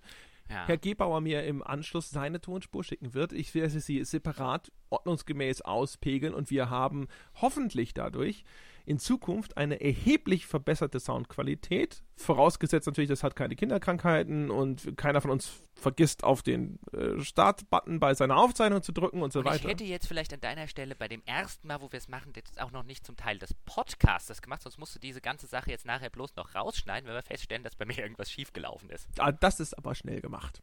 Ah, gut. Aber das, äh, das bleibt drin, das wird funktionieren, das wird total super und wir haben damit quasi eine, eine unserer guten Vorsätze für 2016 direkt umgesetzt. Ja? Also es ist ja der erste Podcast, den wir 2016 aufzeichnen, nicht der erste, den wir ausstrahlen äh, und haben äh, uns darum bemüht, die oft geforderte Verbesserung der Audioqualität hiermit herbeizuführen. Und äh, das ist, dürfte ja dann den Ausschlag geben für eine ganze Reihe von Nutzern zu sagen, jetzt haben sie diese fünf Sterne verdient, die ich ihnen aus unerklärlichen Gründen bislang vorenthalten habe. Deswegen ab auf iTunes. Wer es noch nicht getan hat, bitte gebt dem Podcast dort die verdiente fünf Sterne Wertung und schreibt irgendwas Nettes dazu, weil das erfreut und wärmt unser Herz. Die fünf Sterne Wertung ist äh, tatsächlich für den Podcast selber, also alles, was unsere Herzchen nicht betrifft, wichtiger. Das hilft ihm nämlich in den iTunes Charts zu bleiben. Dadurch ist er sichtbarer, dadurch entdecken ihn hoffentlich ab und zu mal neue Menschen die dann alle anfangen, den Podcast zu hören und so mehrt sich unsere wunderbare gamespodcast.de Community.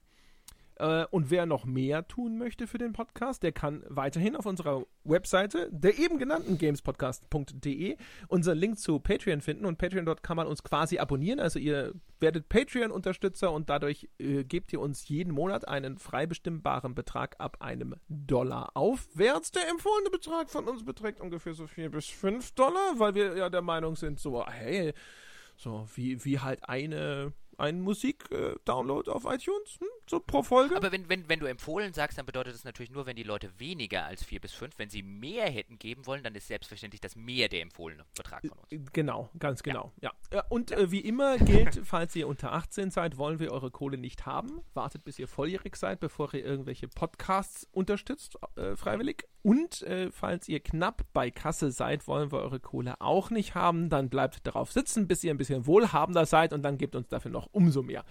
Äh, wir haben an Weihnachten zum ersten Mal eine Folge exklusiv für unsere Unterstützer auf Patreon aufgenommen. Diese Weihnachtsbonusfolge schicken wir Neuunterstützern nach wie vor zu. Also ihr kriegt dann quasi einen Link, wo ihr euch die runterladen könnt oder streamen könnt.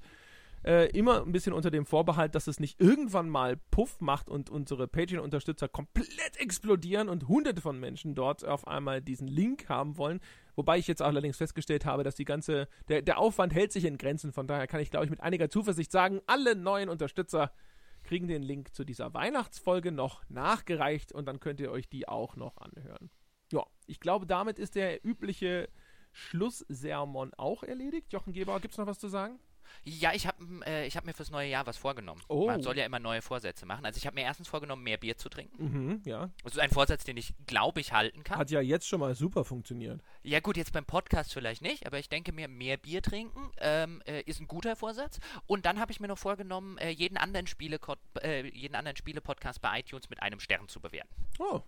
Ja. Ja, das, das klingt sehr kollegial. Ja, ja, ja, wollte ich auch sagen. Also Schmidt, ha, Ja. Ja. Ja, Hier. Schmidt und Pete's Meat, also die Leute, die, Ja. die uns quasi auf die Schiene gesetzt haben, ja, die äh, uns jeweils den größten Be- Zustrom an neuen Hörern gebracht haben, da bei denen Ja, bedankst ihr du sollt dich sehen, jetzt. was ihr davon habt. ja, ja, genau. bedankst du dich jetzt direkt mit einer Ein-Sterne-Bewertung. Ja. Ja. Nein, ich gebe lieber eine Drei-Sterne-Bewertung oder so ab. Oh, die, die tut, die tut auch weh, aber ist, ist die Höchststrafe. Das- Nein, das würde ich, würde ich natürlich äh, nie tun, aber äh, ja. Gut, äh, wie gesagt, meine Damen und Herren, das war's für diese Woche. Wir hören uns nächste Woche wieder in äh, noch besserer Soundqualität, ich bin mir sicher. Und mit Bier. und mit Bier, jawohl. Äh, bis dahin, vielen Dank fürs Zuhören. Macht's gut.